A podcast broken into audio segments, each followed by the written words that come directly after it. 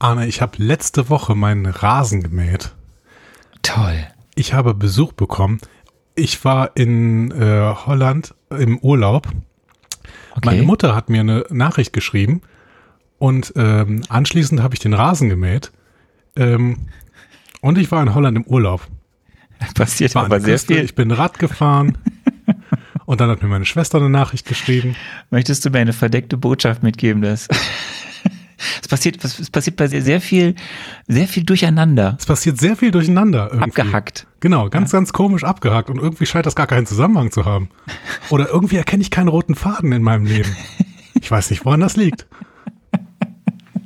Ja, ich, ich könnte mir, das war ein schönes Teasing, würde ich sagen, Andi. Schönes Teasing, schönes Wir Teasing. sprechen heute über The Falcon and the Winter Soldier, Folge 4 bis 6. Viel Spaß. Ihr hört einfach Marvel, eure Gebrauchsanweisung für das MCU.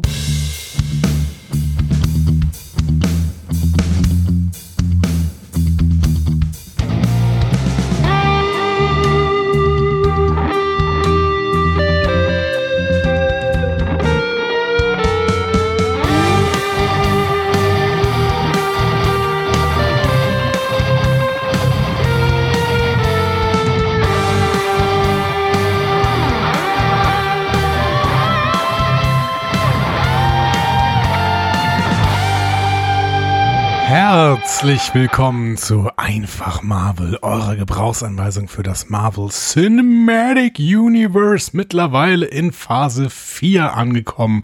Und auf dieser Phase 4 gibt es eine altbekannte Stimme, die uns den Weg durch den Dschungel des MCU und vielleicht auch durch die äh, etwas chaotische Struktur einer Serie leiten wird, die denn da heißt The Falcon and the Winter Soldier. Und diese Stimme gehört zu einem Mann, der in die, ich würde fast sagen, die Stimme von Nairobi, nennt man ihn mittlerweile, ne, er altbekannt. Es ist, Arne Gin Tonic Orgassa. ja, und ähm, der Mensch, der diese Stimme heute sehr braucht, um Licht ins Dunkle zu bringen, möchte ich sagen, ist äh, Andreas äh, zuckerfreie Limonade. Dom. Hey. Ich brauche ich brauch heute einen Gin Tonic. Ich habe ich ich, hab, ich brauche heute einfach mal für diese Besprechung einen Gin Tonic. Ich, ich habe mir schon fast überlegt, irgendwie ähm, auf Basis meiner neuesten Anschaffung irgendwie eine Rubrik zu machen, die zuckerfreie Limonade der Woche. Weil ich habe, ähm, ich war im Ausland in den letzten Tagen und äh, habe ein Getränk gekauft von der ähm, netten kleinen Limonadenmanufaktur Gustav Schweppe ähm, aus Baden-Baden. Die, ist Auf jeden super. die gibt's. Hör mal, ich habe die schon mal, glaube ich, hier sogar in Kenia gesehen. Ja? Verrückt. Mhm. Aber auf jeden Fall kann man das aus irgendeinem Grund nicht in Deutschland kaufen. Es ist äh, das sogenannte Schweppes äh, Agrüm. Agrumes, Agrüm. Ähm, darunter steht Zitrusmarken, ist vielleicht ein kleiner Hinweis darauf, in welchem Ausland ich mich befunden habe. Ähm, und das äh, ist äh, in einer Zero-Fassung hier äh, vor mir liegend ähm, mit ähm, Geschmäckern von Sinaasappel, Pompelmus, Limön und Mandarin. Bist du jetzt extra für dieses Getränk nach Holland gefahren? Ja. Also nein, nicht nur, aber fast Fast bei nur. den Spritpreisen bei euch in Deutschland. Ja, das ist aber auch wert. Das ist äh, sch- hier von der Limonadenmanufaktur Gustav Schweppe. Ja, sicher. sicher. Ich habe, ich habe, ähm, das kann Das ich, wenn wir schon bei Getränken sind. äh, wenn wir schon bei Getränken sind. Ich, war, ich war ja der Bierbotschafter aus Kenia. Ja. Aber ähm, ich habe jetzt tatsächlich, äh, weil es gibt hier ganz, es gibt hier nur den, den, den, ist das von Scheppes, ne? Oder von wem ist der Tonic? Oder ist das nicht schön? Was ist das denn? Der, Doch, der, ähm, der, der, es, gibt, es gibt von Schweppes auch ein sehr bekanntes Tonic, ja. Hm? ja, das ist der, den alle immer haben. Der Ja, genau, so total ein Standardding. Genau. So ein Standardding und der schmeckt auch so semi-gut, weil der total Der ist sehr geschmacksintensiv eigentlich. Ja. Nee, aber der hat so voll viel auch äh, Kohlensäure. Das ist eigentlich überhaupt nicht gut für einen guten Tonic, finde ich zum Beispiel. Also für einen guten Gin Tonic dann, weil du trinkst ja Tonic meistens mit Gin. So. Und was ich nur sagen will, ist, weil du ja gerade hier dein, dein, dein, deine Schweppes-Manufaktur äh, angepriesen hast, dass ich, ähm, es gibt jetzt seit irgendwie anderthalb Jahren, das kann ich auch mal, ich hab war ja mal der Bierbotschafter in Kenia, jetzt bin ich mal der Tonic-Botschafter Kenias. Finde ich gut. Es gibt irgendwie so seit, seit einem Jahr oder anderthalb Jahren gibt es ein Startup, was man jetzt, was jetzt Tonic macht, Tonic aus Kenia. Ähm, Classic African Tonic. Und ähm, du, hast bis, du hast eine Schweppes hast du hier kaufen können oder irgend so eine indische Marke, Mhm. aber die ging auch so gar nicht. Also es war auch so, pff, ja. So und Ich bin großer ähm, Fan von Thomas Henry an dieser Stelle, aber weitermachen. ja, das gibt's ja alles nicht. Gibt's leider nicht, ne? In Deutschland hast du ja, da hast du ja Regal, meterlange Regalwand mit verschiedenen Tonic-Sorten. Mhm. Das ist leider hier nicht so.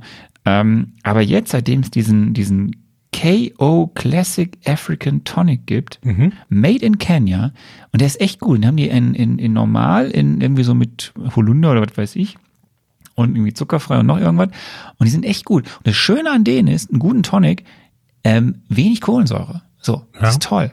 Das ist sehr toll. Und deswegen äh, kann man jetzt wunderbar hier, äh, kann ich jetzt heute für diese Folge einen äh, leckeren Gin Tonic trinken. Müssen wir mal schauen, ob die die exportieren. So, ne? Vielleicht äh, kann man das auch mal dann in Deutschland trinken. Übrigens wollte ich noch gerade sagen, Gustav Schweppe, das war natürlich Quatsch. Der Mann heißt Jakob Schweppe. Ähm, geboren am 16. März 1740 in Witzenhausen. In der Landgrafschaft Hes Hessen-Kassel. Ja, also ist lustiger Typ, oder? Das ist ein lustiger Typ, der Der Herr Schwepper aus Witz- Witzenhausen war ein deutscher Uhrmacher und Silberschmied sowie Gründer der Getränkemarke Schweppes. Entwickelte das Geneva-System, also wahrscheinlich dann in Genf, ne, und konnte somit als erster überhaupt kohlensäurehaltiges Mineralwasser in großen Mengen herstellen. Und natürlich hier Agrüm. Zero. Ich weiß nicht, ob das der Jakob schon war, aber ähm, vielleicht einer, Das ist, das eine ist der erst so eine Familie. neue, das ist so eine, weißt du, das ist so eine neue Woke-Geschichte mit dem Zero. Das äh, mag sein, aber neu und Vogue, das ist doch quasi sowas wie unser Podcast, richtig? Richtig, ich muss das nochmal noch mal an, an, an, anteasen hier. Ich muss aber kurz, bevor wir gleich zu deinem wunderbaren Feedback kommen Ja, werden, gerne. ähm, muss ich eine Sache, muss ich, da, da werde ich jetzt hier auch richtig das, äh, ähm, lieber Andi, es gibt was zu feiern.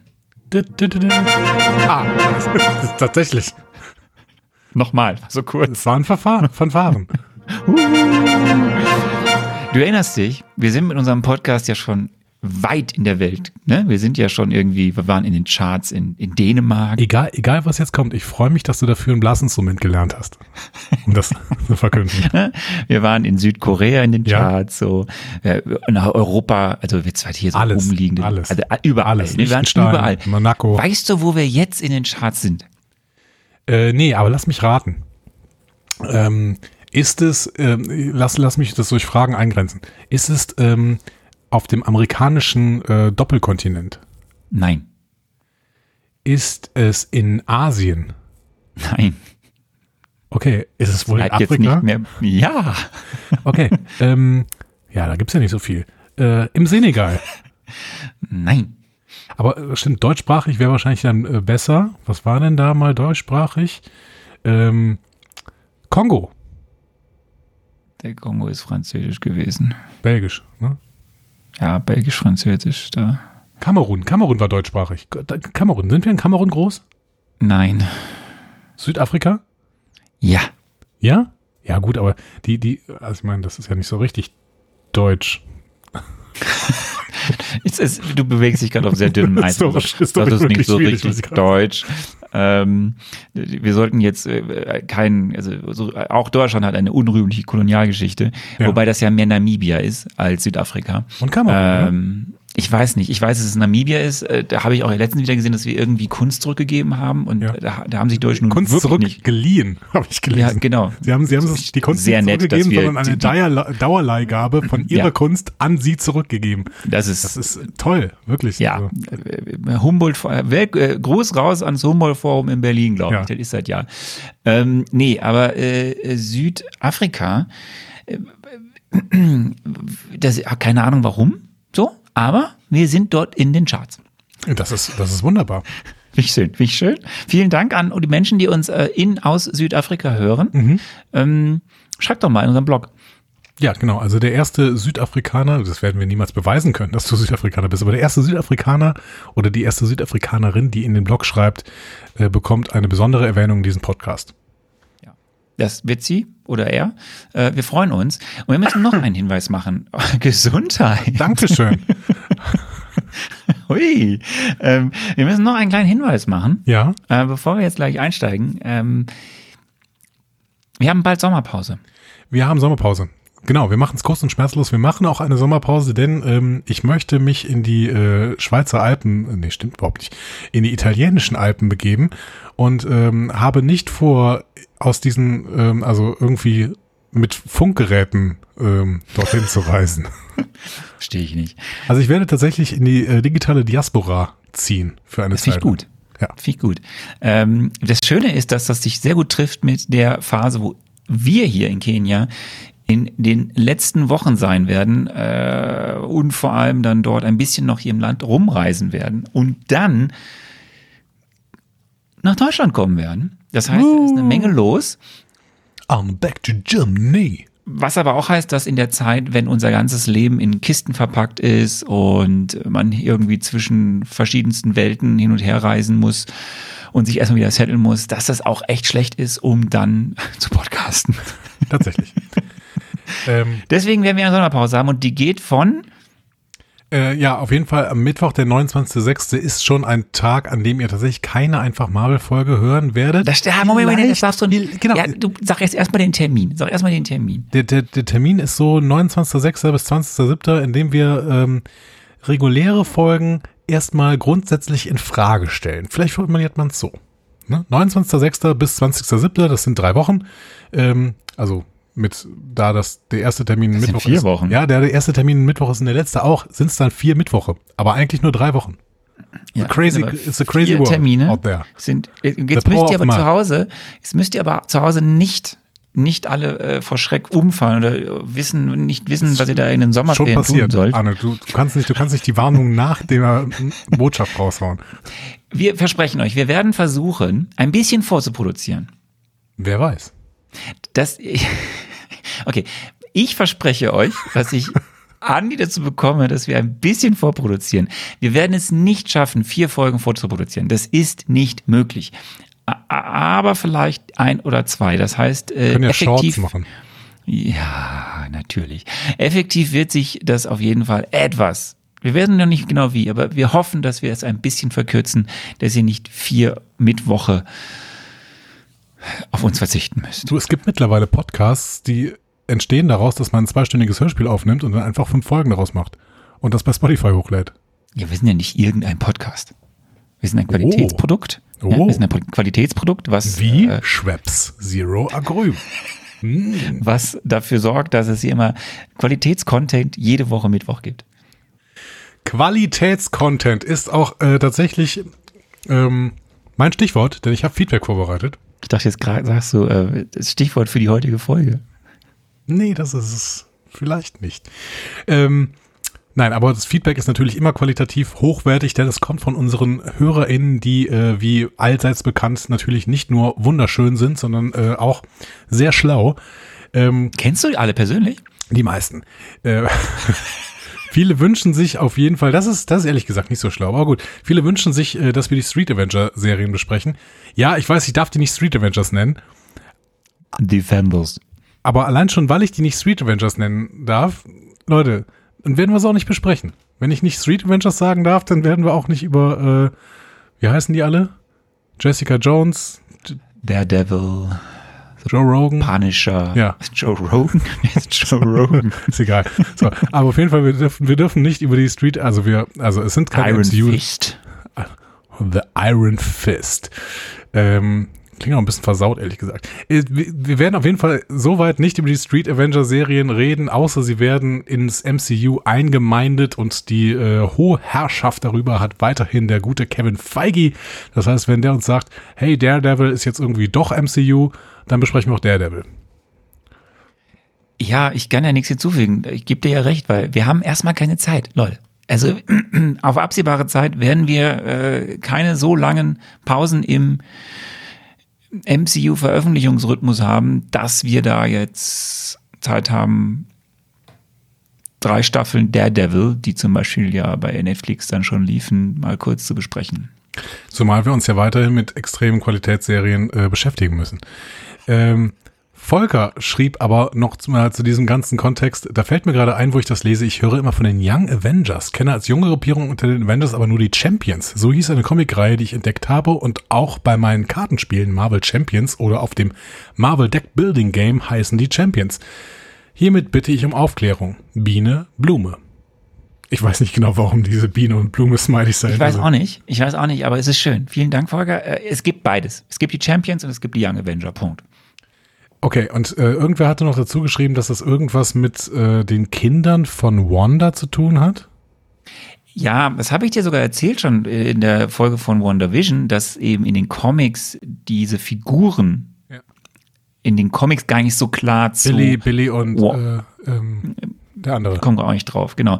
Äh, dass die, diese beiden Figuren in den Comics gar nicht so klar zu der Figur Wanda gehören. Also das, es gibt dann ganz viele Hinweise, aber zum Beispiel diese beiden Figuren, die wir in WandaVision als MCU äh, Figuren dort gesehen haben, äh, sind in den Comics das Comic-Pendant sind Teil von äh, den Young Avengers, wie zum Beispiel auch die Tochter von Ant-Man. Aber ich Okay. komme da heute noch mal ganz kurz zu, weil Der Junge in der Garage von Iron Man. Nee, der nicht. Ja, hätte aber sein können, war jetzt einfach mal so ein Tipp Der aber nicht. hinein. Äh, Arne, es gibt viel Liebe für deinen Diversity Rant. Ähm, danke nochmal dafür, auch an alle HörerInnen, die das quasi äh, unterstützt haben und die gesagt haben, dass das genau richtig war. Ähm, so, Tina, Diener des Geheimen Feuers und ganz viele andere weisen uns auf irgendeinen Subplot rund um die Flag Smashers hin, den sie wohl irgendwie aus Gründen rausgeworfen haben. Kannst du uns da mehr zu sagen? Wirst du uns da später mehr zu sagen? Was passiert da? Ja, liebe Leute, wenn wir eine Serienbesprechung machen, die wir in zwei Folgen aufteilen, dann kann ich ja nicht in dem ersten Teil der zwei Teile, wie wir über diese Serie sprechen, über etwas reden, was wir noch gar nicht besprechen können, weil wir noch nicht alles gesehen haben. Das heißt, es kommt heute quasi, ja? So. Wahrscheinlich.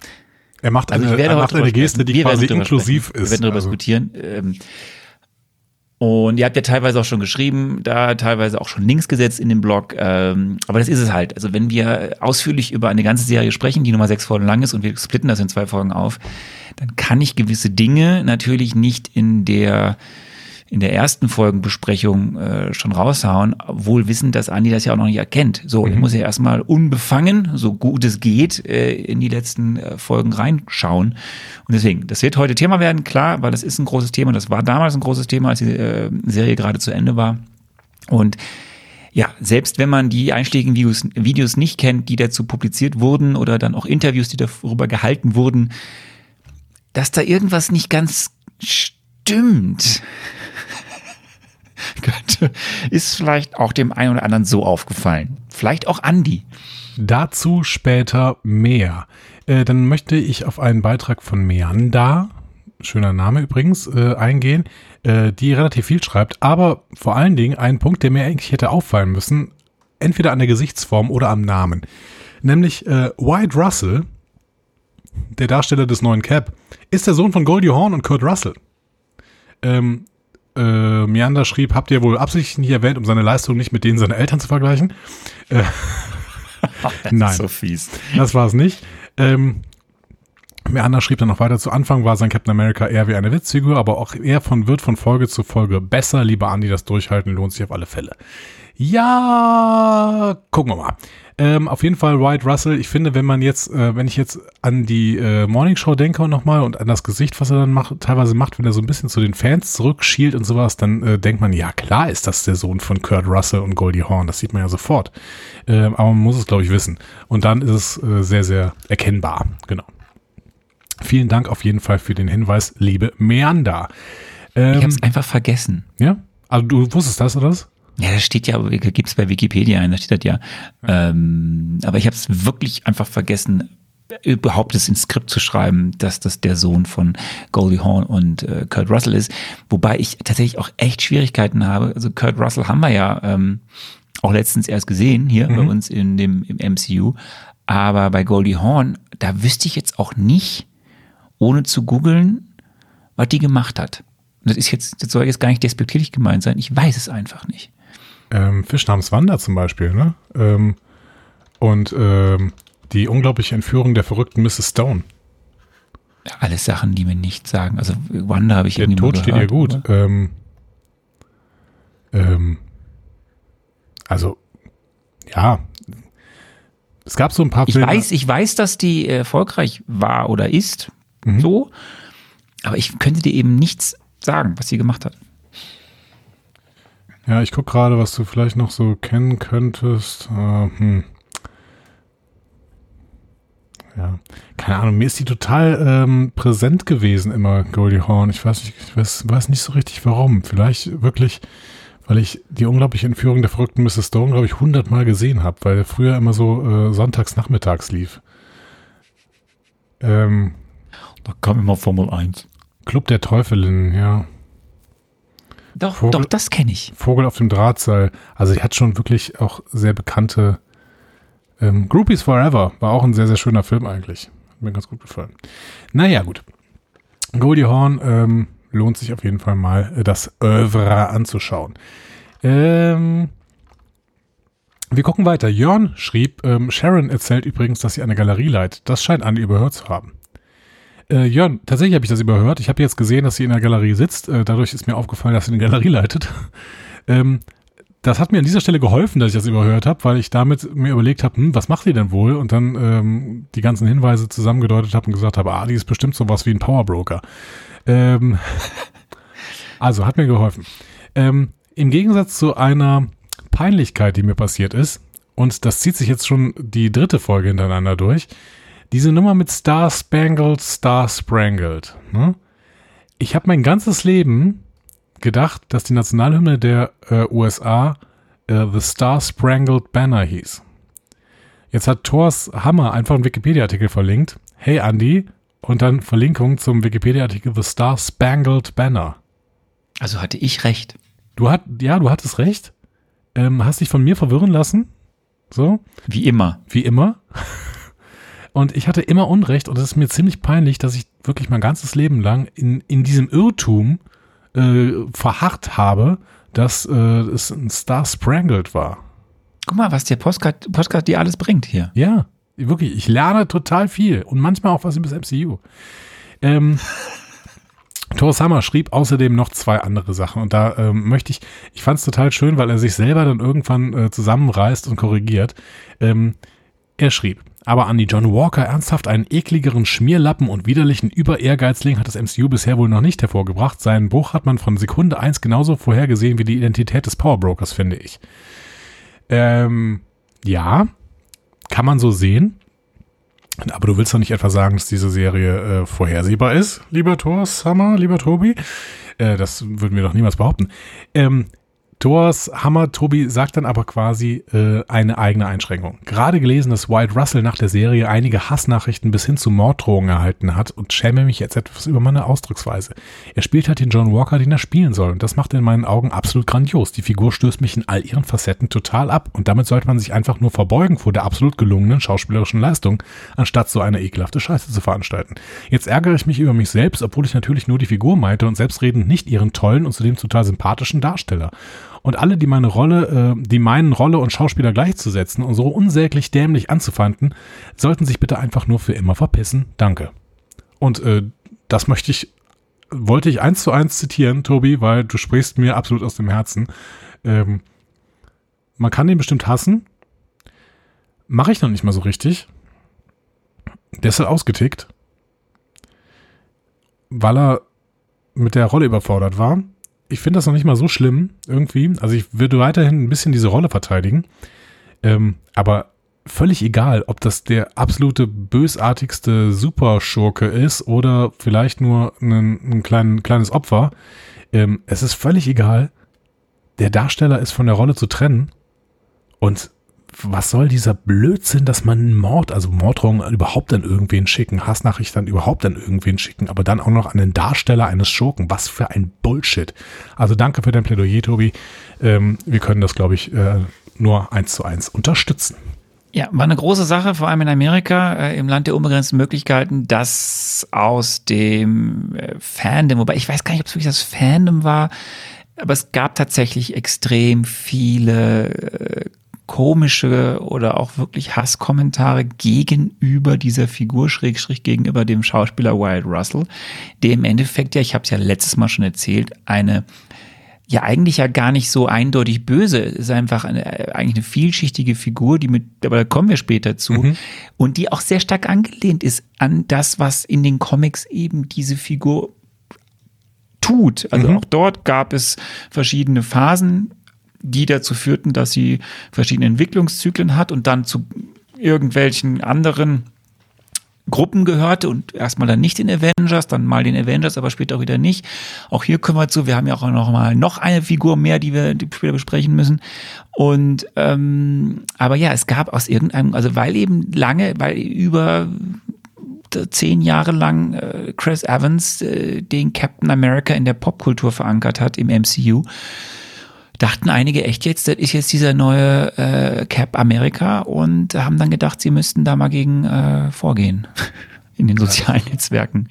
Was natürlich relativ schwierig ist. Es hat bei dir geklingelt. Möchtest du kurz telefonieren? Nee, im Gegenteil, ich wollte mal äh, Telefon ausmachen. Ich habe ich hab gehofft, dass das leise geht, aber das ging irgendwie. nicht. Ich habe gerade gemerkt, dass das Telefon noch an war. Äh, nee, also ähm, ja, vielleicht ist das irgendwie eine ver- verquere Form von Nationalismus, ne, dass jemand den die Nationalfigur Captain America äh, beschmutzt, wobei man sagen muss, Leute, das ist ein fiktionaler Stoff, ist euch schon klar, ne? So. Aber gut.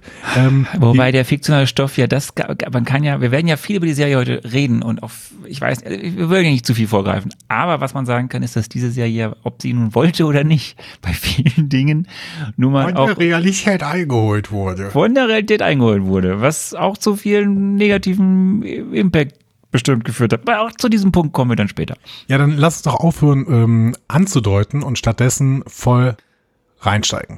Okay, wir steigen voll ein, wir steigen ein und ich habe extra eine etwas traurigere Musik mitgebracht für diesen Übergang heute. Wir steigen ein in den zweiten Teil unserer Besprechung einer Serie, die von vielen im Vorfeld sehnsüchtig erwartet wurde. Mhm. Auch von mir, lieber Andi. Okay. Die dann am Ende aber Kritiker wie Fans einerseits begeistert, andererseits recht ratlos zurückgelassen hat. Aber wie hieß es bereits von Seiten der Verantwortlichen im Vorfeld, diese zweite MCU-Serie MCU ist die Antithese zu Wonder Vision. Welch weise Worte. Die Gags habe ich alle letzte Woche schon gemacht. Mal weiter.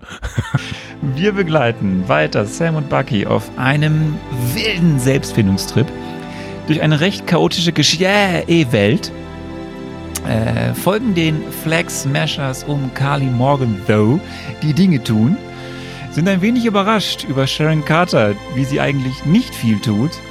Wundern uns dafür umso mehr über die Dora Milace, wie sie nur kurz Dinge tun. Sehen, wie der Sohn von Goldie Hawn und Kurt Russell schlimme Dinge tut und lernen eine alte Bekannte aus der Serie Seinfeld kennen, von der man noch nicht so genau weiß, welche Dinge sie tun wird. Und wer ist eigentlich Donja Madani? Klingt verwirrend, ist es zum Teil auch. Zum Glück reden wir jetzt darüber, nehmen es auseinander und sortieren in Licht und Schatten und kommen unausweichlich zu der Frage, fehlt da nicht noch was? Lass uns einsteigen in die letzten drei Folgen von Captain America and the Winter Soldier. Sehr gerne. Und an dieser Stelle muss ich natürlich, äh, wie immer sagen, Spoiler Alert. Wir äh, werden von jetzt an radikal auf die Handlung der letzten drei Folgen einge eingehen. Das heißt, wenn ihr die noch nicht geguckt habt, hört einfach weiter. Wir werden euch kurz erklären, was darin vorkommt.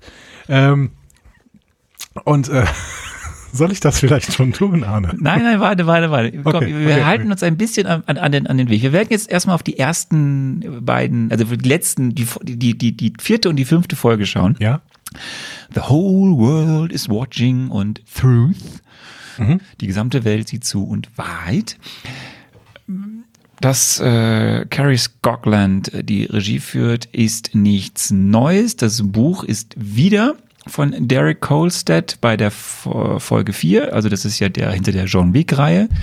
Und das Buch zu der Folge Wahrheit ist von einem äh, Autor, der heißt Dallin Mooson der ist noch nicht so bekannt.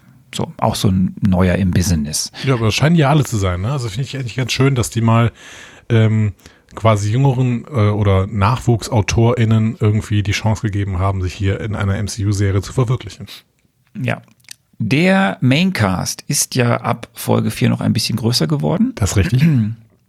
Wir haben einmal, haben wir ja am Ende von Folge 3 schon gesehen, Florence Gesumber, äh, Ayo von der Dora Milaje. Äh, das ist unsere deutsche Schauspielerin, die in Kampala, Uganda geboren wurde, dann nach Deutschland gezogen ist, hier aufgewachsen ist und auch lebt. Sie stand erst auf ganz vielen deutschen Musicalbühnen. Mhm. Lion King, Aida, Beauty and the Beast, Chicago. Daneben hat sie in ganz vielen deutschen Serien mitgespielt. Tatort oder auch diese viel beachtete Serie Deutschland 86 und Deutschland 89.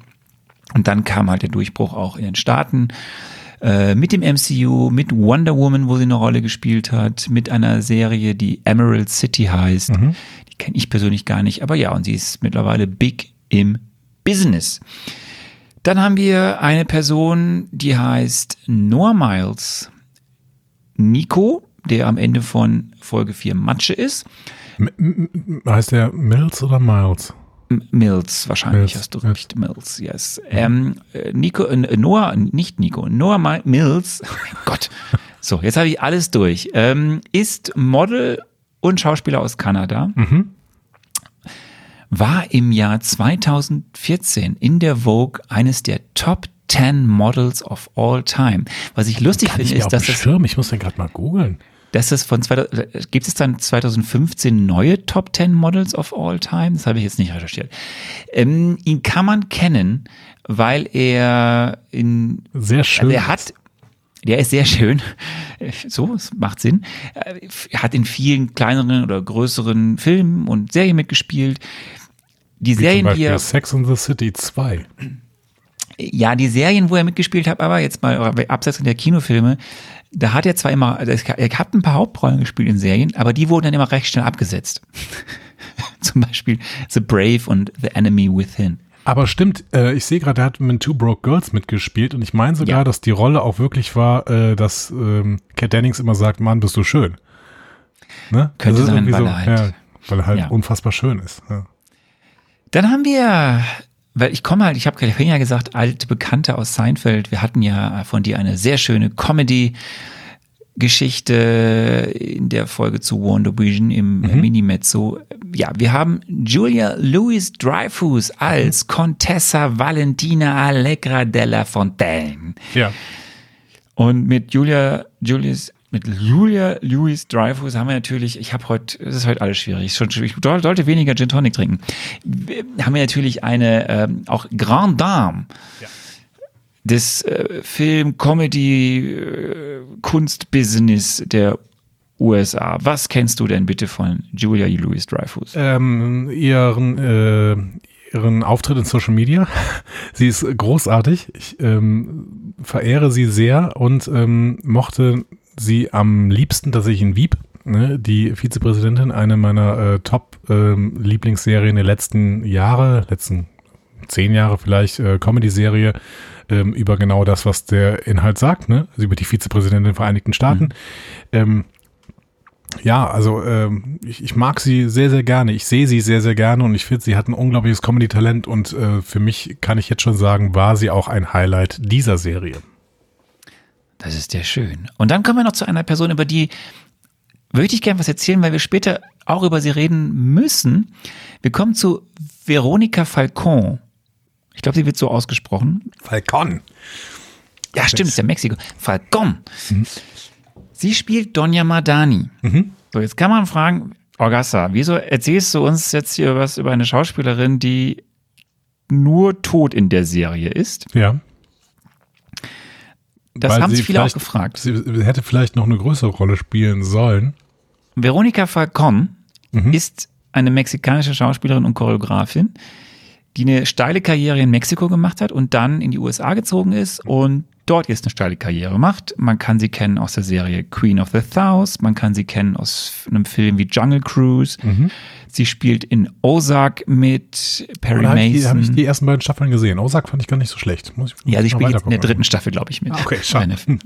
Aber sie, sie, sie ist halt wirklich eine etablierte, gute Schauspielerin, die mhm. viel gebucht ist und die viele Drehtage am Set von The Falcon and the Winter Soldier gewesen ist. Und ich gehe davon aus, dass sie nicht viele Drehtage am Set war, nur um irgendwo tot rumzuliegen. Dazu. Vielleicht hat sie eine Wette verloren. Mehr. Diese beiden Folgen, Folge 4 und Folge 5, sind einmal 49 und einmal 55 Minuten. Ich habe ja letztes Mal unterschlagen, dass Folge 5 sogar schon eine Post-Credit-Scene hat. Ja. Ich habe sie aber gesehen. Eine, es ist gut. Und jetzt würde ich sagen, wir kommen zur Frage 1, die ich letztes Mal mhm. gestellt habe. Was passiert da in Folge 4 und 5? Mhm.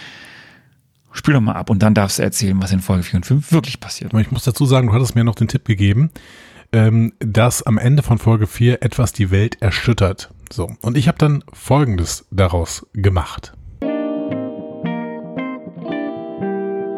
Durch Folge 4 und Folge 5 kriegen wir dann tatsächlich irgendwann ein Problem, was dann auch gelöst werden muss von Falcon and the Winter Soldier. Denn wir bekommen das Problem, dass die Flag Smashers zur Bedrohung des Weltfrieden werden. Denn am Ende von Folge 4 sehen wir einen Terroranschlag der Flag Smashers und zwar werden sie ein wichtiges politisches Gebäude angreifen. Wahrscheinlich in Europa, klar ist mir das aber nicht. Parallel dazu wird klar werden, dass dass die Agenda des Power Brokers ebenfalls unseren Superhelden in die Quere kommen wird. Denn unsere Superhelden wollen ja auch eine Welt, in der nicht unkontrolliert überall Supersoldaten rumlaufen und der Power Broker will aber das Gegenteil, will Geld verdienen. Das heißt, auch das wird ein Problem und unsere beiden Helden müssen das angehen und müssen dabei auch damit leben, dass Simo nicht so hundertprozentig immer auf ihrer Seite ist.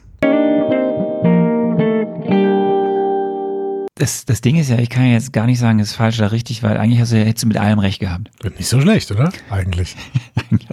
man hätte sagen können, was man will. Alles, alles passiert. Genau, es ist ein, ein, großer Wunschbaum, diese Serie. Alles passiert, was man nennt.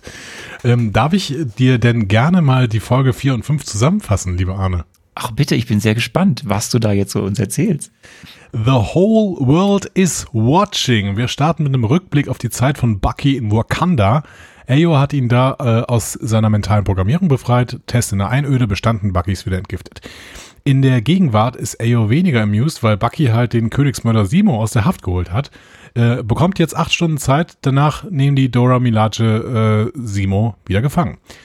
Bucky bringt anschließend Falcon und Simo auf den neuesten Stand, sowohl über die Wakandaner als auch über den Bombenanschlag von Kalis Flag Smashers auf das GRC-Depot mit Todesopfer. Wie sie jetzt mit Kali umgehen sollen, sind sie sich uneins erstmal weiter Infos finden. Im GRC-Lager will aber niemand mit ihnen reden. Nur Creepy Simo rekrutiert mit irgendwelchen Bonbons ein Mädchen. Geheim. Von ihr, also irgendwie hinterfragen die auch nicht, was er da tut. Von ihr erfährt er auch von der Gedenkfeier für Donja Madani. Äh, durch einen Anruf bei Sharon Carter erfahren sie, wo die Gedenkfeier ist und dass der Powerbroker nach Nachels Tod böse ist. Sharon hat da offensichtlich Insider-Infos. Nochmal kurz zu den Flag Smashers, Kali und Nico. Die holen sich noch die letzten Fläschchen Supersoldatenserum, bevor sie, bevor sie zu Donjas Gedenkfeier gehen. Warum sie dieses Supersoldatenserum aus diesem Grab holen, darüber können wir später noch reden. Denn das musst du mir erklären. Unsere drei Teufelskerle treffen auf den neuen Cap und Battlestar. Kurze Planbesprechung. John Walker würde Kali gerne sofort festnehmen, aber Falcon setzt sich durch und darf sich vorher allein mit Kali treffen. Walker darf dafür Simo an einen Ofen ketten oder so. Dann die Gedenkfeier. Kali trifft äh, Falcon. Der ist durchaus Sympathisant von Kalis Sache, will aber die Methoden von Kali nicht supporten. Walker stört den durchaus konstruktiven Austausch, es eskaliert, Simo hat sich zwischenzeitlich befreit, greift auch noch in den Kampf ein, Kali lässt das Serum fallen, Simo zertritt es, bis auf eine Flasche, die der neue Cap findet, nachdem er Simo K.O. geschlagen hat. Was für ein Chaos. Kali bekommt neue Nachrichten von Powerbroker Sharon und wird immer mehr in die Enge getrieben. Die nächste Eskalation kommt, als Walker und Hoskins gleichzeitig mit den Dora Milaje Simo festnehmen wollen. Falcon und der Winter Soldier können da nur noch schlichtend eingreifen, während, dabei entkommt dann Simo. Die Dora Milaje gehen auf Verfolgungsjagd. Walker weint, dass er jetzt sogar gegen Nicht-Supersoldaten verloren hat und träumt von der Kraft des Zaubertranks. Na, ist auch ganz schön, dass er da gerade was gefunden hat.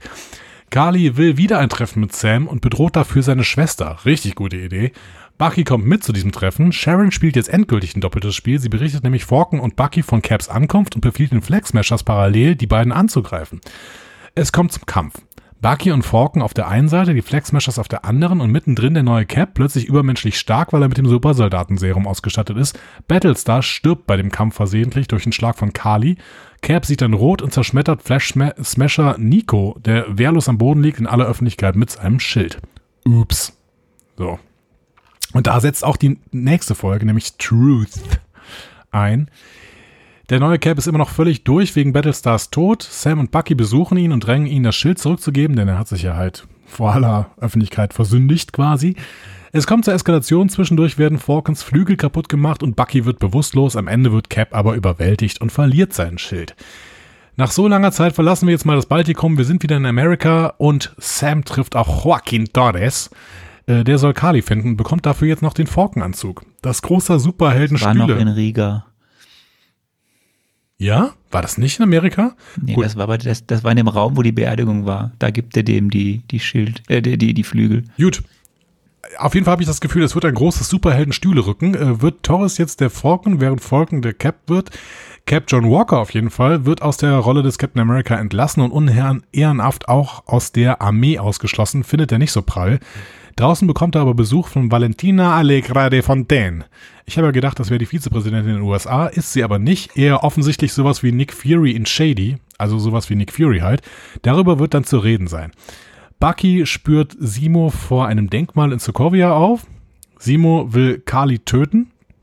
Bucky aber richtet eine Waffe auf ihn, schießt auch, aber die Waffe ist nicht geladen. Er liefert Simo dann an die Dora Milaje aus, die ihn allerdings nicht nach Wakanda bringen, sondern zu The Raft, diesem halbunterirdischen Gefängnis. Bucky soll auch erstmal nicht mehr nach Wakanda kommen, bekommt dann aber noch einen Wunsch erfüllt, nämlich neue Flügel für Falcon mit Wakanda Hightech. In der Zwischenzeit besucht Sam erneut den alten Isaiah Bradley, will ihm das Cap-Schild schenken. Bradley hält das für hohn, sagt so, ein Schwarzer wird niemals Cap America sein. Äh, und keine sollte es auch je versuchen. Sam ist frustriert, geht erstmal nach Hause ein Boot bauen. Bucky kommt dazu, hilft ihm. Sam ist fest davon überzeugt, dass Isaiah falsch liegt und beginnt mit dem Training, um der erste schwarze Captain America zu werden. Die Flag Smashers haben sich indes mit einem alten Bekannten zusammengetan, nämlich George Batrock. Die planen einen Angriff auf das GRC-Hauptquartier in New York, um die Abstimmung über den Patch Act zu verhindern. Das ist nämlich ein Gesetz, das Millionen von Geflüchteten zur Rückkehr in ihre Herkunftsländer zwingen wird. To cut a long story short, Sam und Bucky vertragen sich wieder, Torres verfolgt Carly nach New York und warnt Sam, der sich sofort auf den Weg macht. Und während des Abspanns gibt es dann noch eine Szene, in der sich John Walker aus Blech ein neues Schild baut.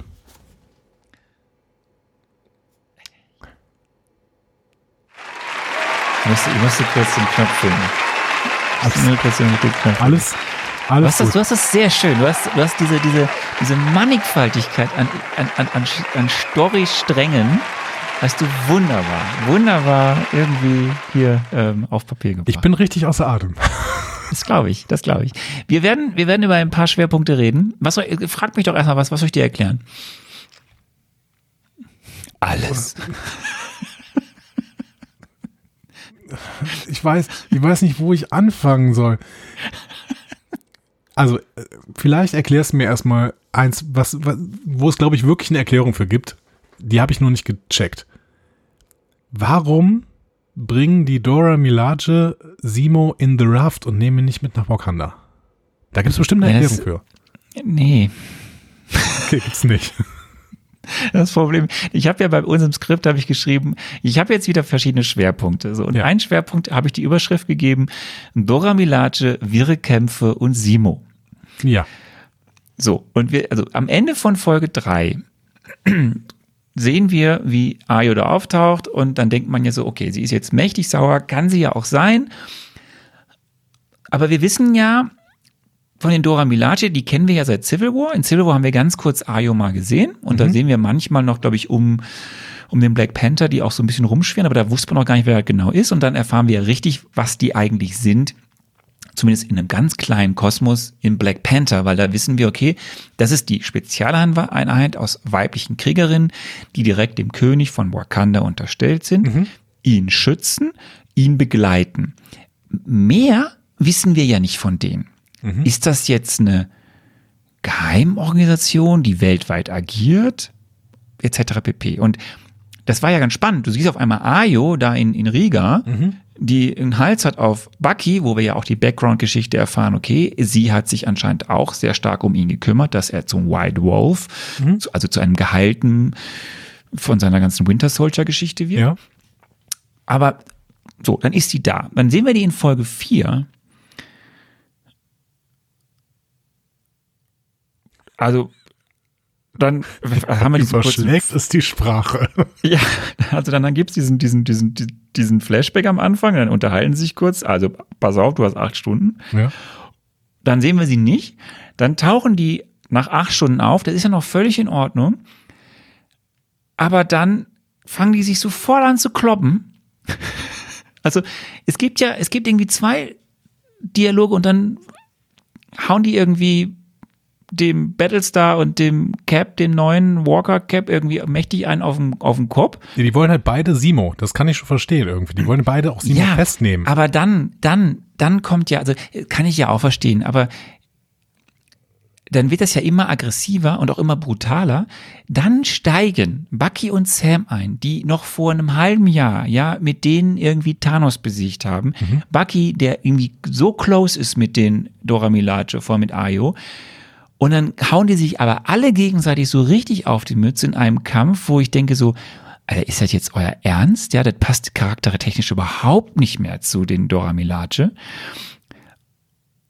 Und das Ganze ist ja nur dazu da, damit am Ende in der Zwischenzeit Simo durch unters Bad irgendwie durch die Kanalisation wegkriechen kann. So. Und bis Das dahin denkt ich, man ja das noch, habe ich übrigens auch nicht ganz verstanden. Auch da gibt es bestimmt eine Erklärung, aber die ähm, dafür bist, dafür bist du ja da. War dieses Loch im Boden in diesem Badezimmer schon da und wusste Simo das? das ist ja Simos Apartment. Ach, das ist Simos.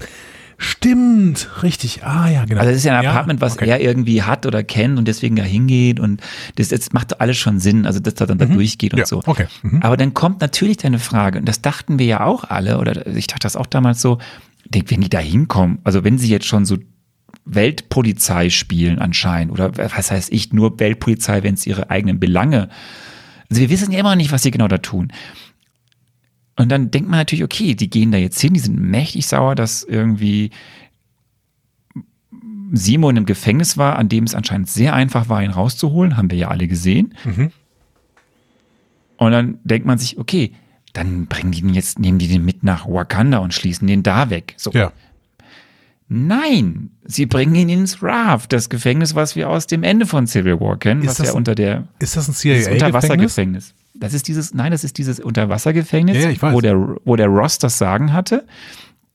Aber wenn der Roster das sagen hatte, vielleicht ist das hier der Einfluss von, von äh, Colonel Bilbo, der wahrscheinlich ja auch noch in Wakanda rumhängt, oder?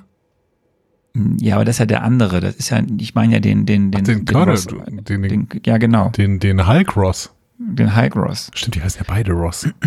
So, also es, es, das, das Ding ist, ich hab, ich kann es dir auch nicht. Also, was ich dir erzählen kann, ist, dass Mhm. Ryan Coogler einen Fünfjahresdeal mit Disney hat. Ryan Coogler war der Regisseur von Black Panther. Ja.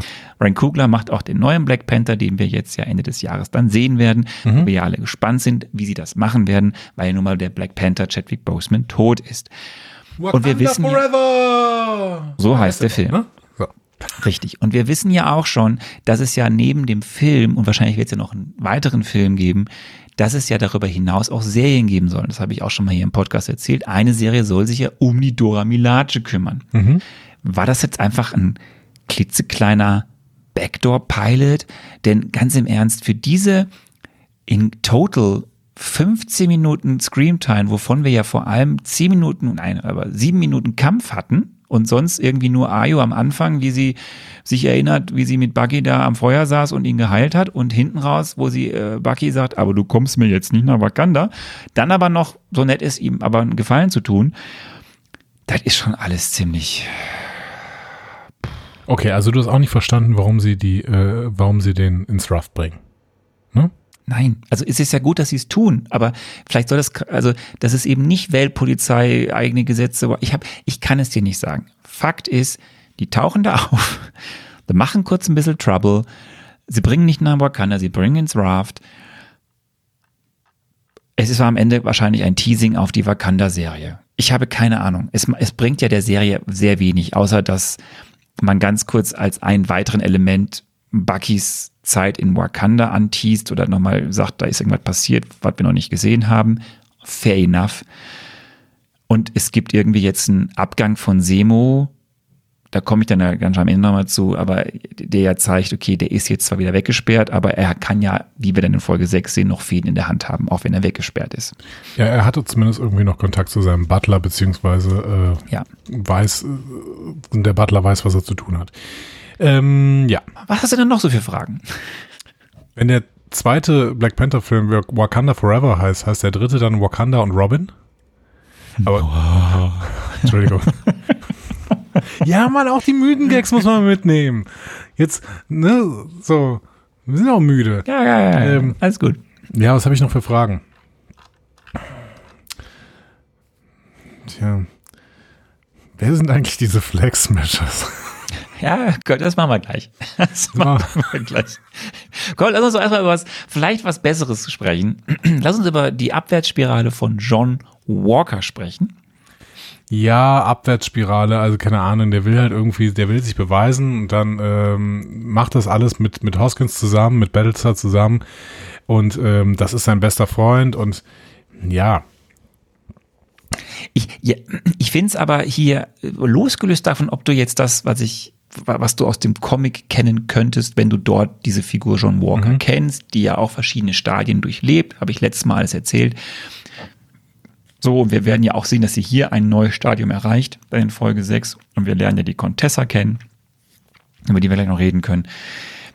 Ich finde aber schon, dass dieses, dieses, die- diese, du hast ja gesagt, ist der gar nicht so unsympathisch gewesen. Das kann ich ja bis zu einem gewissen Grad voll nachvollziehen, weil er ganz am Anfang ja wirklich ein überzeugter Patriot ist, ein Soldat ist, der für sein Land einsteht, der dies als eine ganz große Ehre empfindet, das zu tun.